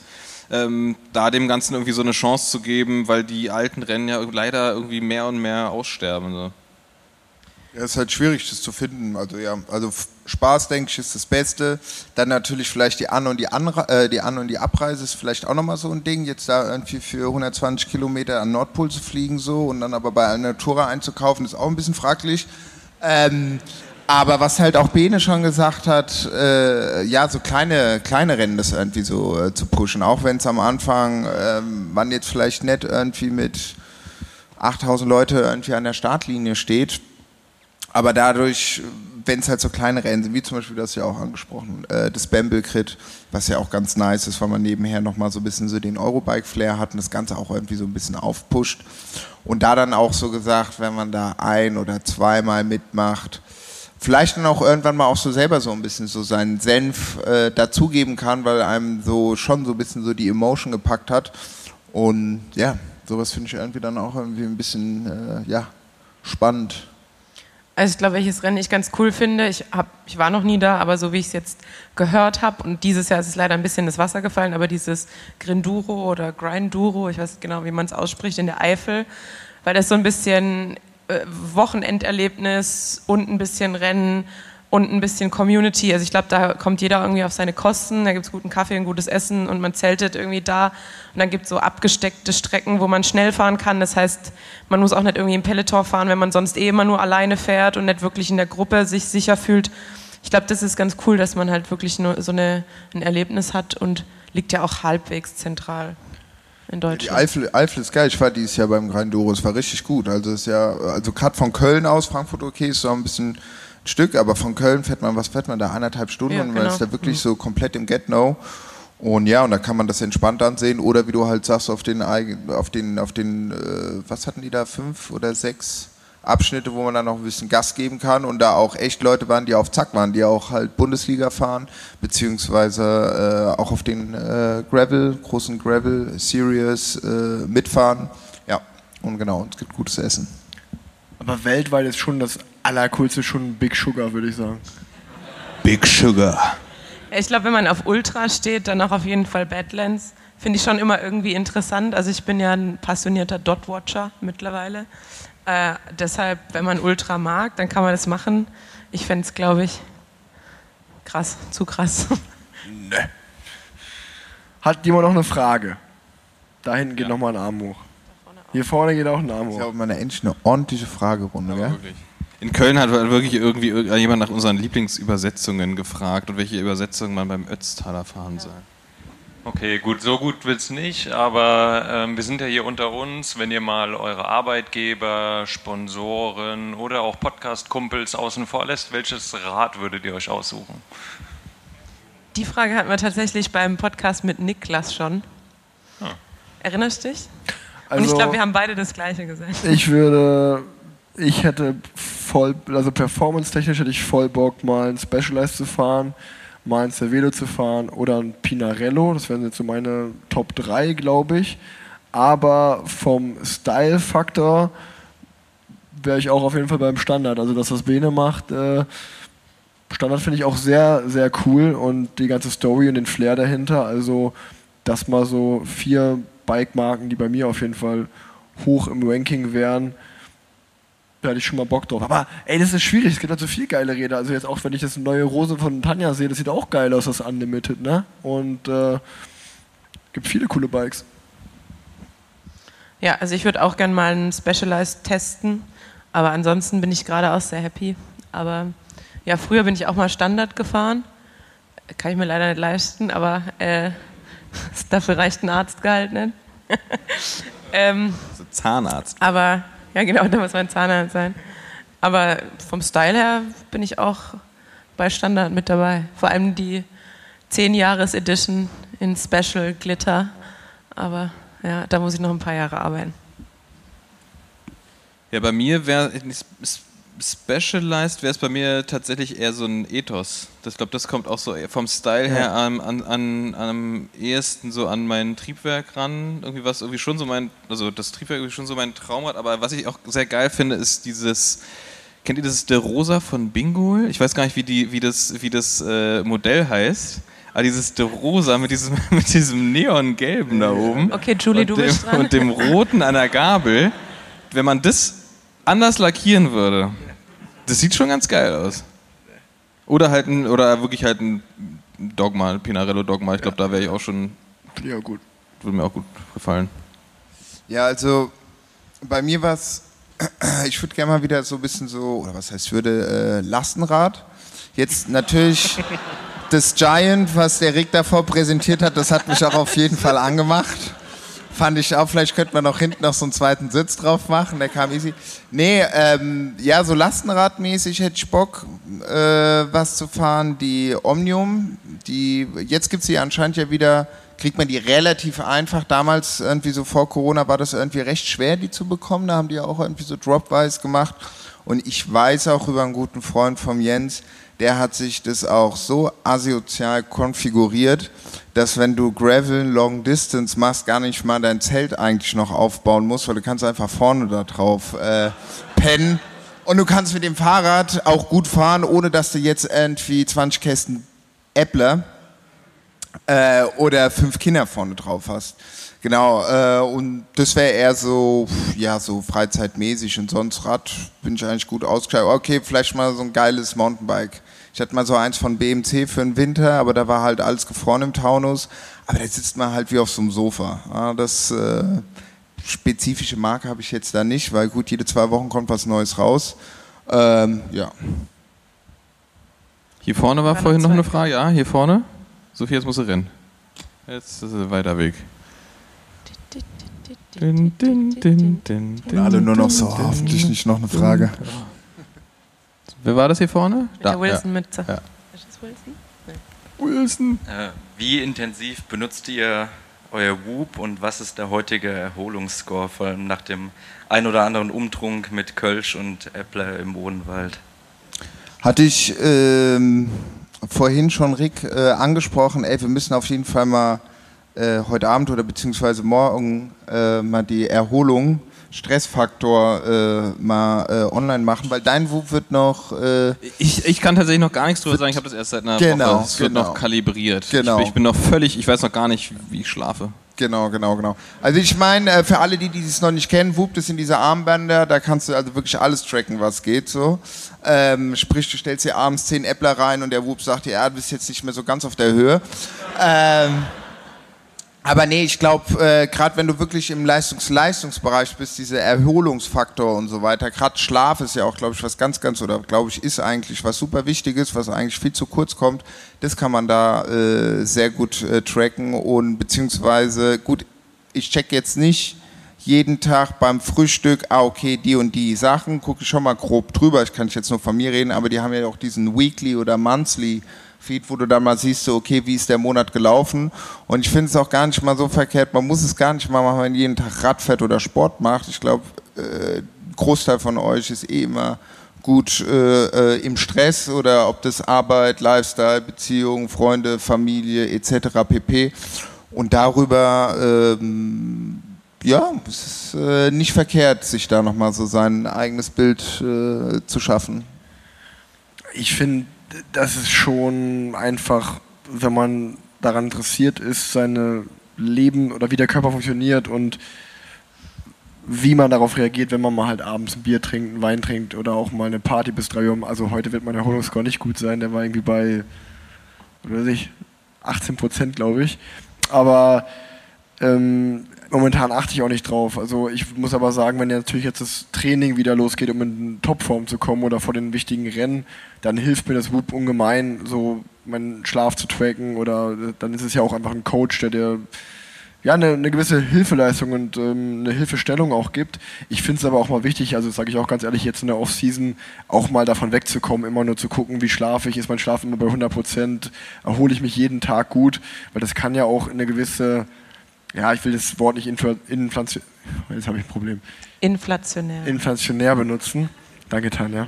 Bitte. Ähm, Intravenös. weil, äh, also, aber es kann ja zu, sogar, zu einer Sucht sogar führen, dass du ja so ein bisschen, dass du jeden Tag trackst und da- das finde ich halt auch so krass, da bin ich auch nicht der Typ für. Ähm, das heißt jetzt, also bei mir war auch in, im Urlaub einfach das mal passiert, dass ich das zwei Tage getragen habe und das, der Akku war schon alle, ich habe es gar nicht mitbekommen. Ähm, aber das ist dann auch völlig okay für mich. Also wenn jetzt die Phase wieder losgeht, dass man sagt, okay, jetzt äh, versuche ich wieder auf ein gutes Gewicht zu kommen, gut zu schlafen, mich gut zu ernähren, dann hilft dir das halt voll. Aber auch nicht verrückt machen lassen. Also ich äh, bin ja die Einzige, die hier sitzt, die keinen dran hat. Ich kann ja bei der Arbeit nichts am Handgelenk tragen und dann habe ich am Anfang immer gewechselt von Arm auf BH bei der Arbeit, aber das hat mich dann irgendwann genervt. Dann habe ich es vergessen, dann habe ich es gelassen. Aber äh, tatsächlich würde ich gerne mal wieder anfangen, einfach nur um zu gucken, ob ich bei den 24-Stunden-Diensten tatsächlich so schlecht schlafe, wie ich denke oder doch ganz okay schlafe. Also ich glaube, um den Schlaf zu tracken bei einem 24-Stunden-Dienst, fände ich es mal interessant. Deshalb fange ich, glaube ich, bald mal wieder an. Ja, an Tanja und Rick, äh, für euch aus, Fahr aus Fahrersicht, wer sind die sympathischsten und unsympathischsten Fahrer, Fahrerinnen im Peloton? Äh, unsympathisch finde ich Victor, Victor Kampenarz zum Beispiel. Ähm, Wieso? boah, gibt. Ja, das ist persönliche Geschichten. Man hat so seine Fahrer, mit denen kommt man nicht so klar. Ähm, der. Wir necken uns gegenseitig ganz gerne, sagen wir es mal so. Ähm, nee, aber sympathisch, klar. Tadej Pogacar finde ich sehr, sehr sympathisch. Ähm, Tanja, wen findest du denn so sympathisch und unsympathisch? Ich muss mal überlegen. Ja, ich glaube, also auf, auf jeden Fall ein Großteil der deutschen Fahrerinnen, aber ich glaube einfach, weil man sich gut kennt, auch dann von, es macht ja dann immer auch einen Unterschied, ob man dann halt irgendwie die gleiche Sprache spricht und vielleicht auch eine, eine Nationalmannschaft schon mal zusammengefahren ist oder eben auch in der gleichen Stadt wohnt und häufiger mal zusammen trainiert. Ähm, dann auf jeden Fall Kasia, ähm, mit der ich mich sehr gut verstehe. Und äh, ja, ich glaube, meine Aversion gegen Kristen Faulkner ist allseits bekannt. Ja, und auch gegen Alison Jackson. Die findest du, auch, du bist auch kein großer Fan, oder? Ja. Ich, ist ja wie mit, wie mit Viktor Kampanat wahrscheinlich. Es gibt, Ja. ich, es gibt Geschichten. Nein, und äh, so ist bei mir auch. Also ich sag mal, das, ich finde, man muss halt immer dazu sagen, dass man ähm, sich halt auch mal in Extremsituationen aufeinander trifft im Rennen. Ne? Also da wird halt dann gekämpft und dann sagt man natürlich Sachen oder denkt sich Sachen, die man dann beim Abendessen vielleicht nicht gerade zueinander sagen würde, wenn der Puls dann auf 80 ist und nicht mehr auf 180. Aber es fällt ja schon auf, wer das gewisse Aktionen immer wieder macht und dann denkt man sich so, okay, das ist ja schon eine gewisse Charaktereigenschaft auch, dass man dann vielleicht nicht so viel Wert auf die Mitfahrer um sich herum legt und ähm, also alle Fahrer, die eigentlich einfach respektlos fahren oder so sehr egoistisch sind, ähm, das, das mag ich nicht so und ähm, da ist zum Beispiel auch so ein Jonas Rickard von Alpecin de Koenig, ist jetzt auch nicht gerade mein Lieblingsfahrer. Ähm, eigentlich alle Fahrer, die so durchs Feld fahren und so ein bisschen wun denken, wunders, wer sie sind, das ist, das mag ich an sich nicht, so von oben herab.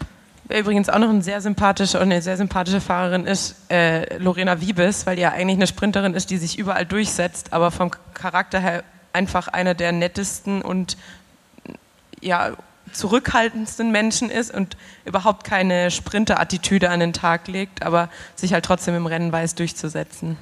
oder zum Beispiel auch interessante, äh, interessant da ist, wen ich immer gehasst habe als Fahrer, obwohl der hat mir nie was getan, aber das war Dominic Pozzovivo. Wenn der, der vor mir gefahren ist, das war auch mal, das hat mich so aggressiv gemacht irgendwie und der ist so ganz bescheuert gefahren und dann ist er ja dieses Jahr mein, mein Teamkollege geworden und mir ist erst im Oktober aufgefallen, trotz dass, dass er mein Teamkollege war, bin ich ke- kein einziges Rennen mit dem gefahren und der war halt, der ist irgendwie erst, glaube ich, im Februar erst unter, wurde er erst äh, unterschrieben.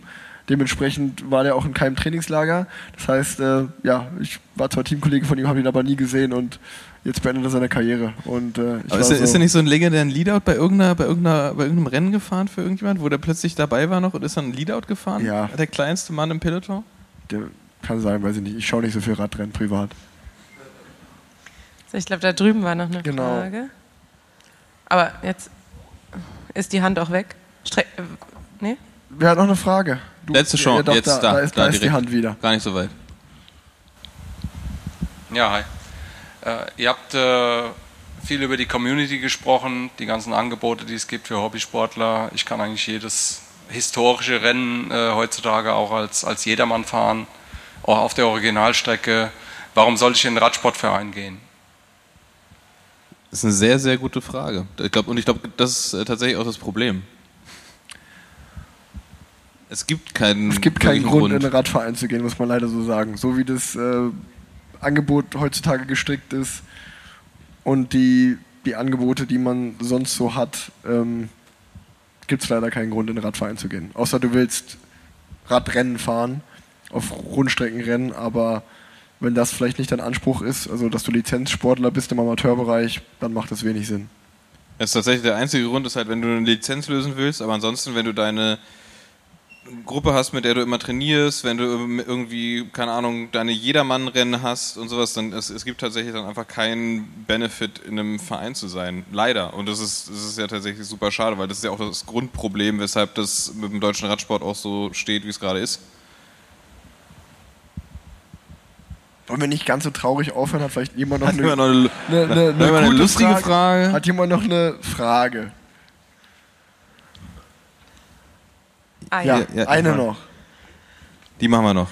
Versprochen. Die muss jetzt aber was, was Positives beinhalten.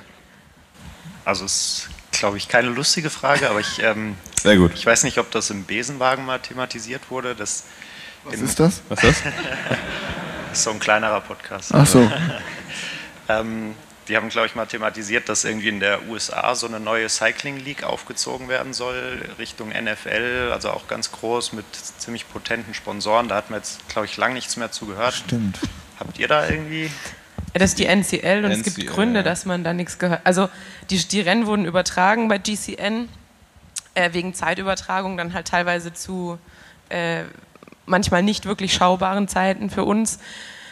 Und ähm, ich hatte da auch einen Call mit denen und habe überlegt, dieses Jahr dann noch äh, in Amerika Rennen zu fahren. Und das war dann, das klang auch alles ganz wunderbar und ganz toll und ganz groß. Ähm, aber die haben jetzt wohl auch den Leuten, äh, die einen Jahresvertrag haben, haben die jetzt schon frühzeitig rausgeschmissen und zahlen denen die Gehälter nicht mehr.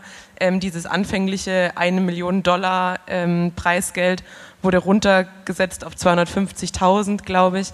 Und die Übertragung, wenn man die sich angeschaut hat, die sind halt auf irgendeinem Parkplatz Rennen gefahren, da waren irgendwie 20 Zuschauer. Also das sah eher traurig aus und ich glaube, also aktuell würde ich behaupten, dass es nicht das, die nächste NFL ist und dass ein Großteil der ähm, Tradition, traditionsreicheren Crit-Rennen-Serien in Amerika, also egal ob Intelligentsia äh, Cup oder ähm, Tulsa. was gibt's noch? Tulsa Tough, ähm, das sind richtige Partys und da sind auch einfach richtig viele Zuschauer da. Und ähm, da ist die NCL ein bisschen abgestunken dagegen, muss man sagen. Ich glaube tatsächlich, dass die so ein, die hatten halt, die hatten halt einen super also so ein bisschen amerikanisch, die hatten so einen super guten Plan, das war alles perfekt, das war marketingmäßig so perfekt aufgestellt, die Sponsoren waren alle da und das, aber das war halt, also die Umsetzung hat halt einfach nicht geklappt. Und du hattest halt, wie, wie Tanja gerade meinte, du hast halt irgendwie richtig räudige Kurse gehabt, die hast einfach wirklich nur vier Ecken, die haben dann an jeder Ecke eine Kamera aufgestellt, die statisch da waren und dann hast du halt irgendwie das Feld kommen sehen, dann hast du wieder von der nächsten Ecke das Feld kommen sehen, also es war, also es war halt so, so letztendlich halbherzig umgesetzt. Der Modus ist auch schlecht, finde ich. Ja, der Modus ist es halt... Es ist halt eine Staffel. Genau, also man, man fährt sozusagen, man fährt in jeder Runde eine Wertung und man kann Fahrer austauschen. Und das macht das Rennen halt total unübersichtlich. Also man ja. weiß irgendwann nicht mehr, wer ist von welchem Team, wer ist jetzt vorne raus, wer ist hinten. Man kann es einfach überhaupt nicht wirklich gut verfolgen. Ja, ich. die haben da so ein bisschen zu viel probiert, glaube ich. Und ich glaube, vor allem haben sie einfach den Sponsoren, die sie reingeholt haben, mit ihrem tollen Konzept zu viel versprochen und das konnten sie halt nicht halten. Und es gibt ja eh in den USA immer diesen, diesen Clash zwischen den, was dann ja auch meinte, den alteingesessenen Rennen, dann diese, diese, diese äh, Crit-Series, die übers ganze Land läuft. Dann hat jetzt Legion wieder diese Crit-Championships irgendwie ausgerufen, die anscheinend ja ganz gut funktioniert haben. Aber das ist halt so ein bisschen, da will auch jeder dem anderen die Butter vom Brot nehmen. Da geht es halt um krass viel Geld erstmal so, ne? wenn es halt so um, um Sponsoren geht im amerikanischen Sport, das sind halt ganz andere Dimensionen als hier in Deutschland. Also da fängst du jetzt nicht an mit, äh, hier, wer möchte für 2000 Euro Trikotsponsor werden. Da geht es um ganz andere Größen. Und ähm, wenn du denen dann halt was versprichst und was verkaufst und dann kannst du es am Ende nicht halten, dann passiert halt genau das. Das wird halt alles eingestrichen. Leute haben ihre Jobs gekündigt, um das da zu machen und das funktioniert dann alles nicht. Und das ist ja, das ist eine ziemlich, ziemliche Katastrophe, glaube ich, jetzt um einen, was mit der NCL passiert ist. Gut, und, ist und ich glaube, äh, also es waren auch in Anführungszeichen nur vier Rennen geplant, also jetzt nicht irgendwie, dass es eine riesen krasse Liga ist, sondern vier Rennen in einem Jahr zu veranstalten, ist jetzt endlich auch nicht das große Ding, wird man denken, wenn man so ein Budget dahinter hat. Dahinter hat. Und ich glaube, am Ende sind drei Rennen haben stattgefunden, eins wurde ja sogar noch abgesagt. Und ähm, also die haben schon Welle gemacht. Also für, für die vier Rennen, ähm, also ich hatte zum Beispiel ein Angebot, für die vier Rennen kriegst du 80.000 US-Dollar oder mitzufahren, wo man erstmal sagt, ja, ist ja erstmal kein schlechtes Startgeld, könnte man sich überlegen. Aber wenn die Umsetzung halt dann so, so schlecht äh, ist, ist es halt schade. Ähm, aber an sich, glaube ich, kann man trotzdem sagen, dass die amerikanische Kriteriumszene schon Potenzial hat und sehr interessant ist. Und äh, es gab schon Phasen in meiner Karriere, wo ich mir auch überlegt habe, hm, sollte ich das nicht vielleicht mal machen? Mal was Neues, äh, ist ganz cool, ähm, mal auch weg von der World Tour. Aber bis jetzt auch noch nicht so anreizend gewesen, dass man dann wirklich den Schritt gewagt hat. Und um doch vielleicht noch was Positives zu sagen, zumindest hat die NCL dafür gesorgt, dass ein paar Fahrer und Fahrer, vor allem Fahrerinnen sagen konnten, okay, sie machen den Sport jetzt professionell und damit wurde halt irgendwie so die ganze Landschaft ein bisschen, oder Legion hat ein bisschen mehr Konkurrenz bekommen, vor allem so auf dem äh, im weiblichen Feld. Da war es ja wirklich irgendwie so immer 1, 2, 3 Legion. Und jetzt haben halt trotzdem äh, die, die Damen der NCL vorne mitgemischt und ich glaube, das hat halt die komplette Kriteriumslandschaft ein bisschen interessanter gestaltet. Weil, also abschließend kann man glaube ich sagen, weil ich glaube, da sind wir uns alle einig, dass das Format Kriterium an sich schon deutlich, also es ist ja ein super schönes Format für die das Zuschauer. Das geilste Format. Weißt du so, also muss man wirklich sagen, es macht ja eigentlich mehr Sinn, das groß zu machen als ein Straßenrennen, wo du von A nach B fährst, wo du einmal an der Straßenecke stehst dann fällt das Pferd vorbei, fällt vorbei in einer Minute und dann kannst du halt den Rest im Fernsehen schauen. Also von, von der, von der Sache her wird es eigentlich viel mehr Sinn machen, das äh, Radrennen äh, oder Kriterium oder auch auf der Radrennbahn, wo du die ganze Zeit sehen kannst, das, das, das müsste eigentlich viel größer sein als Straßenradsport, ist aber irgendwie nicht so. Ja, ist ja in den USA tatsächlich auch das, also das Erfolgreichste, das, das Geilste ist ja irgendwie auch Tulsa einfach, ne? Dass du halt irgendwie, du hast da eine Studentenstadt mit einer, mit einer krassen Historie und machst halt da Radrennen, immer abends, immer mit einer Riesenparty und die Leute rasten halt auch, da sind halt irgendwie 100.000 oder noch mehr Leute an der Strecke und das ist einfach ein Riesenfest und dann hast du halt alle alle US-Riesen, die irgendwie Rad fahren und dann hast du irgendwie auch noch so ein RSC Kempten, was dahin fährt oder Colonia Kids, die dann da mitmischen und hast halt da einfach so, so ein unfassbares Spektakel, wenn man so überlegt, okay, sowas könnte man hier eigentlich ja auch machen, so, aber es ist halt sehr schwer, aber müsste es halt irgendwann mal anfangen und die Leute müssten halt hingehen und deswegen auch der Appell, geht zu neu gegründeten Rennen, Leuten, die sich da Mühe geben, die da halt wirklich echt krass, es ist unfassbar viel Arbeit, ein Radrennen. Also es ist nicht so, wir stellen vier Leute an die vier Ecken und dann fährt da kein Auto durch und wir fahren da Radrennen. Das ist unfassbar viel Arbeit. Ähm, deswegen äh, vielleicht einfach so, geht zu Radrennen, wenn ihr nicht selber fahrt, geht gucken. Das macht einfach krass viel Spaß, ist super lustig. Ähm, ja, unterstützt die Radrennen in eurer Nähe. Und selbst wenn ihr nett in einem Verein seid, bei ganz vielen äh, Rennen gibt es Hobbyrennen, da braucht man keine Lizenz. Oder man löst eine Tageslizenz oder man kommt eben nur zugucken. So wie ihr heute. Genau. Wir sagen schon mal vielen Dank. War das die letzte Frage oder hat noch jemand eine? Da ist Äh, doch jetzt, noch äh, eine. oh, jetzt kommt da noch drei Oh, sogar. ja, ja, ja, drei sogar noch. Das wird ja länger als eine Vorlesung. Alle wollen Tatort. Ähm, also ich bin. Die Stimme kenne ich doch. Mo. Ich kenne mich irgendwie wahrscheinlich so am allerwenigsten aus. Ich bin jetzt nicht so im Radsport drin, aber jetzt dieses Hobby von der Tanja mit dem Blätterzüchten. Ist das unter Radsportprofis eine gängige Praxis? Also wie sehen die anderen drei das? Könntet ihr euch das perspektivisch vorstellen? Nein. Oder kennt Nein, ihr auch. Radsportprofis, die das auch machen? Julie zum Beispiel? Nein. Blätter sammeln, ja. Große. ähm, Blättchen rollen vielleicht auch noch, aber. aber die, äh, ja, nee. Ich glaube, da ist man auch nicht so oft, da ist man auch nicht so oft zu Hause. Einfach, einfach nein. Einfach nein. Nein, Nächste keine, Frage. keine Blätter mit Beinen. Fällt es schon unter Mobbing? Du kennst dich da aus im Liegerad. Wie fühlt sich das an? So? Es ist einfach ein sehr spezielles Interesse, was ja auch okay ist. Ja, sie sind ja wahrscheinlich auch alle bald tot. Also ich bin ja auch bald raus aus dem Blättersammeln, würde ich sagen. Äh, aus dem, ja. Ich hoffe, keiner von der Peter sitzt jetzt im Publikum.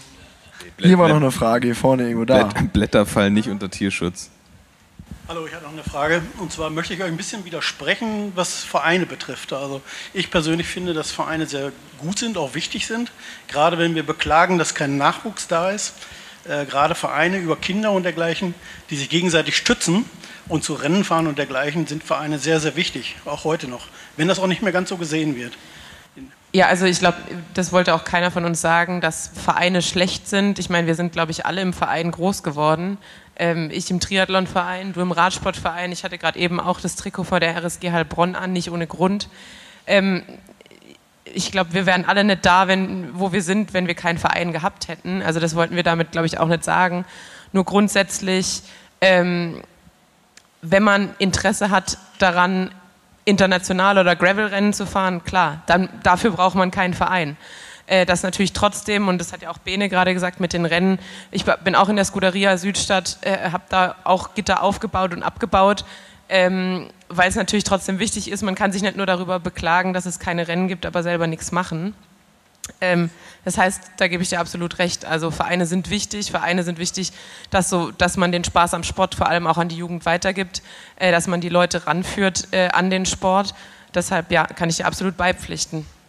Äh, Genau, also ich glaube, die Frage war ja auch, welchen Grund gibt es, in einen Verein einzutreten oder welchen Benefit hat das? Und da muss, muss man einfach, glaube ich, differenzieren. Also wenn man nicht mehr die Absicht hat, Radprofi zu werden und man ist vielleicht älter als 18, dann macht es halt aus meiner Sicht keinen großen Sinn, noch in einen Radverein zu gehen, weil, also aus sportlicher Sicht eine Lizenz zu lösen. Wenn man natürlich ein Kind ist, ich sag mal U11, U13, U15, ist das eine andere Geschichte. Wenn man sich messen will bei Radrennen, Spaß am Radrennenfahren hat, dann sollte man natürlich in einen Verein gehen. Ähm, aber auch da muss man halt sagen, die Realität ist natürlich leider so, dass wenn man da hingeht, also als ich beim RSV Unna groß geworden bin, war halt dann eine Nachwuchsabteilung von 20, 30 Leuten. Als ich dann für den ersten Turbine Erfurt gefahren bin auf der Sportschule, hatte ich da auch, hatte jedes, jede Altersklasse eine Trainingsgruppe von 10, 12 Leuten. Und dann ist man ja, deutschlandweit gefahren und da waren halt Felder von 100, 120 Nachwuchsfahrern und Fahrerinnen. Und ähm, wenn man jetzt mal an Nachwuchs, Re- Nachwuchsrennen schaut, dann war das vielleicht so wie bei dem ersten Bild, wo ich dann mit fünf Leuten auf dem Feld war. Da stehen dann nur noch fünf, sechs, sieben StarterInnen und dann denkt man sich natürlich, yo, äh, wenn man dann die Einzige im Verein ist, äh, in seinem Alter, in der Altersklasse, hätte ich vielleicht damals auch keinen Bock noch gehabt, mehr als ein, zwei Saisons zu fahren. Und wir, ich glaube, wir stehen alle dafür, dass, da, sich das hoffentlich irgendwie ändert und eine Kehrtwende kommt. Aber ja, Stand jetzt ist es halt leider nicht, äh, nicht so angesehen und ja, ist auch schwierig halt dann irgendwie da noch einen Grund zu sagen, warum man in einen Verein gehen sollte, wenn, das, wenn die Situation so ist. Aber ich glaube, wir brennen alle dafür für den Radsport und wollen, dass da, dass das wieder besser wird. Ich glaube halt, dass die, die Communities und die vielen Community Rights, die es jetzt gibt, schon auch so ein bisschen in die Richtung gehen, dass man mit dem Radsport anfängt, auch wenn es jetzt keine wirklichen Vereinsstrukturen sind, aber dass man halt sagt, man fängt mit dem Radsport an, man schließt sich da an und da wird ja auch ganz viel organisiert und ganz viel gemacht und da merkt man ja auch, dass die Leute trotzdem Lust drauf haben. Ähm, es wäre schön, wenn man da halt irgendwie, sag ich mal, das zusammenkriegt. Also ich kann halt jetzt nur von Köln sprechen. Mit der Scuderia Südstadt, da funktioniert es eigentlich ganz gut, dass man dann halt wirklich die Espresso-Runde hat und die Cappuccino-Runde und das sind dann alles Leute und dann danach geht man noch an die Urbierschenke und alle trinken einen Kölsch zusammen oder eine Cola. Ähm, ich glaube, wenn es halt mehr Vereine gibt, die das halt vertreten, dann lohnt es sich halt auch mit über 30, wenn man mal den Wohnort wechselt, dann zu sagen, ich gehe in einen Verein, weil da lerne ich Leute kennen, da kann ich meine Leidenschaft teilen und meine Abende mit äh, Gleichgesinnten verbringen. Also ich glaube, da muss man so ein bisschen hinkriegen in Zukunft, dass eben gerade so diese Communities und die Vereine so ein bisschen verwachsen vielleicht. Oder das, das, das offene Mitfahren, das ist ja auch meistens so ein Ding, dass man sagt, ach, du bist im Verein, ja, nee, es geht nicht, es geht nur für Vereinsmitglieder oder so. Also das war ja back in the days. Ich glaube, eine Frage Genau. hatten wir noch von der Dame in der Von der Mitte. Dame, Da, genau. letz, letzte Frage. Und dann müssen wir, glaube ich, auch, weil ich muss ra morgen raus. Montags, halb eins, alle Fragen noch. Hi, ähm, wie vertreibt ihr euch am liebsten die Zeit auf der Rolle? Also vielleicht nur Musik oder Podcast oder Serie? Und wenn eins davon, dann vielleicht irgendwie die Lieblingsmusikrichtung, Lieblingspodcast aktuell oder Lieblingsserie dazu sagen. Du kommst aber auch aus Baden-Württemberg, oder? Ja. Schön. Soll ich anfangen? Also auf der Rolle versuche ich, ich immer Sportdokus zu schauen. Ähm, aktuell die Doku von David Beckham fand ich sehr gut und ja, eigentlich alle Sportdokus, alles was mit Sport zu tun hat, motiviert mich auch, wenn ich selber Sport mache. Ähm, manchmal gucke ich mir auch alte Radrennen nochmal an oder so. Ähm, oder auch einfach ganz klassisch irgendeinen Film. Kommt immer ein bisschen darauf an, ob man jetzt irgendwie in Intervalle fährt, intensiv oder einfach nur so die Zeit auf dem Rad absitzt. Podcast höre ich äh, fest und flauschig, gemischtes Hack eigentlich nur und 8000 Hertz. Und ähm, den liebe ich, den Podcast, den müsst ihr echt mal reinhören. und ähm, nee, das ist so mein Zeitvertreib. Übrigens, Ricarda Bauernfeind fährt nur Rolle, auch im Sommer. Ja, die fährt richtig viel Rolle. Die hat ja auch eigentlich Cool. wieder, so wieder angefangen äh, mit, der, mit der Bundesliga auf Deutsche Swift Roglic, während, Alter. während Covid. Deutsche Roglic. Ähm, ja, also ich habe eigentlich jetzt den neuen Trick, weil ich, ich gemerkt habe, wenn ich Netflix schaue, dann fahre ich trotzdem nicht so konzentriert. Deshalb zwing, also ich, in Anführungsstrichen zwinge ich mich jetzt auf die Rolle, indem ich mir verspreche, dass ich eine Serie gucke. Und wenn ich dann so 10, 15 Minuten fahre, dann steige ich auf Musik um und dann komme ich voll in Groove. Und dann natürlich Hardstyle, so Techno, kann ich richtig empfehlen. Dann kriegt man immer auf jeden Fall die richtige Trittfrequenz. Würde ich in meiner Freizeit nie hören, aber auf der Rolle beste. Auch ein kleiner in, Mein Papa freut sich auch, Insight- dass ich ausgezogen bin. Kleiner Insight von Tanja und Rolle, weil wenn Tanja Training fährt drauf, wir sind letztens draußen gefahren, dann hat es geregnet, dann sind wir nach Hause gefahren, dann habe ich mich einfach auf die Couch gesetzt und Tanja hat sich drin auf die Rolle gesetzt und ist noch weitergefahren. Ja, weil man dann wieder warm wird und weil ich mir mehr vorgenommen Dusche. hatte. Tanja, du bist kein Profi mehr. Ja. Du bist kein Profi mehr, Tanja. Ähm, bei mir ist es auf der, ich fahre ja nur freie Rolle tatsächlich, weil das cooler ist. Ähm, und das mache ich dann meistens in der Tiefgarage, da habe ich keinen Fernseher und höre deswegen, also wie so ein Psychopath sitze ich dann in der Tiefgarage, gucke auf eine weiße Wand und höre Musik. Und, und er Äh. stellt sich auf dem Garmin auch nicht mal irgendwie. Nee, ich stell mir gar nichts ein. Nur die Uhrzeit. Ja, nur die Uhrzeit, damit ich dann weiß, wie lange noch.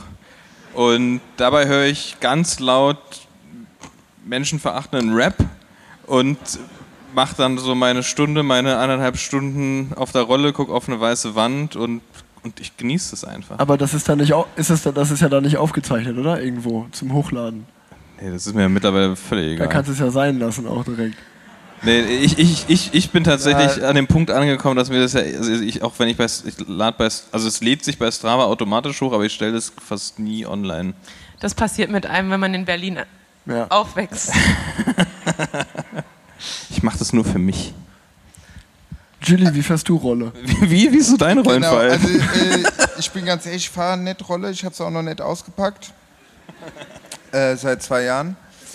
Ähm, aber würde ich Rolle fahren, würde ich Rolle fahren, äh, dann äh, würde ich, glaube ich, die ARD Audiothek äh, durchsuchten. Äh, da bin ich, äh, ja, das ist ein bisschen nerdy, aber ist geil, muss ich ganz ehrlich sagen. Das, die machen einen guten Job.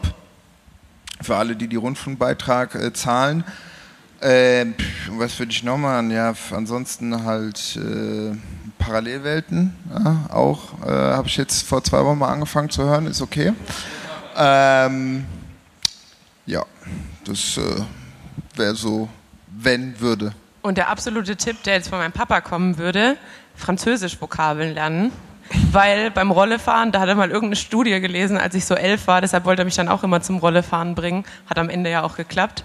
Ähm, die Hirndurchblutung ist deutlich besser, wenn man sich körperlich aktiviert ähm, und deshalb kann man dabei am besten Vokabeln lernen. Fürs Aber- Medizinstudium hat es auch gereicht. Aber nicht es auf der freien Rolle in der Tiefgarage. Da ist- wird gar nichts aktiviert, ey. Da ist also im, äh, Wenn der also im Hirn da war gar nichts, ey. Aber gar nichts. Ja, das ist komplett Shutdown. Gut, ich glaube, die ersten gehen schon. Wir gehen, glaube ich, auch. Vielen Ja. Dank. Vielen, vielen Dank. Vielen Dank.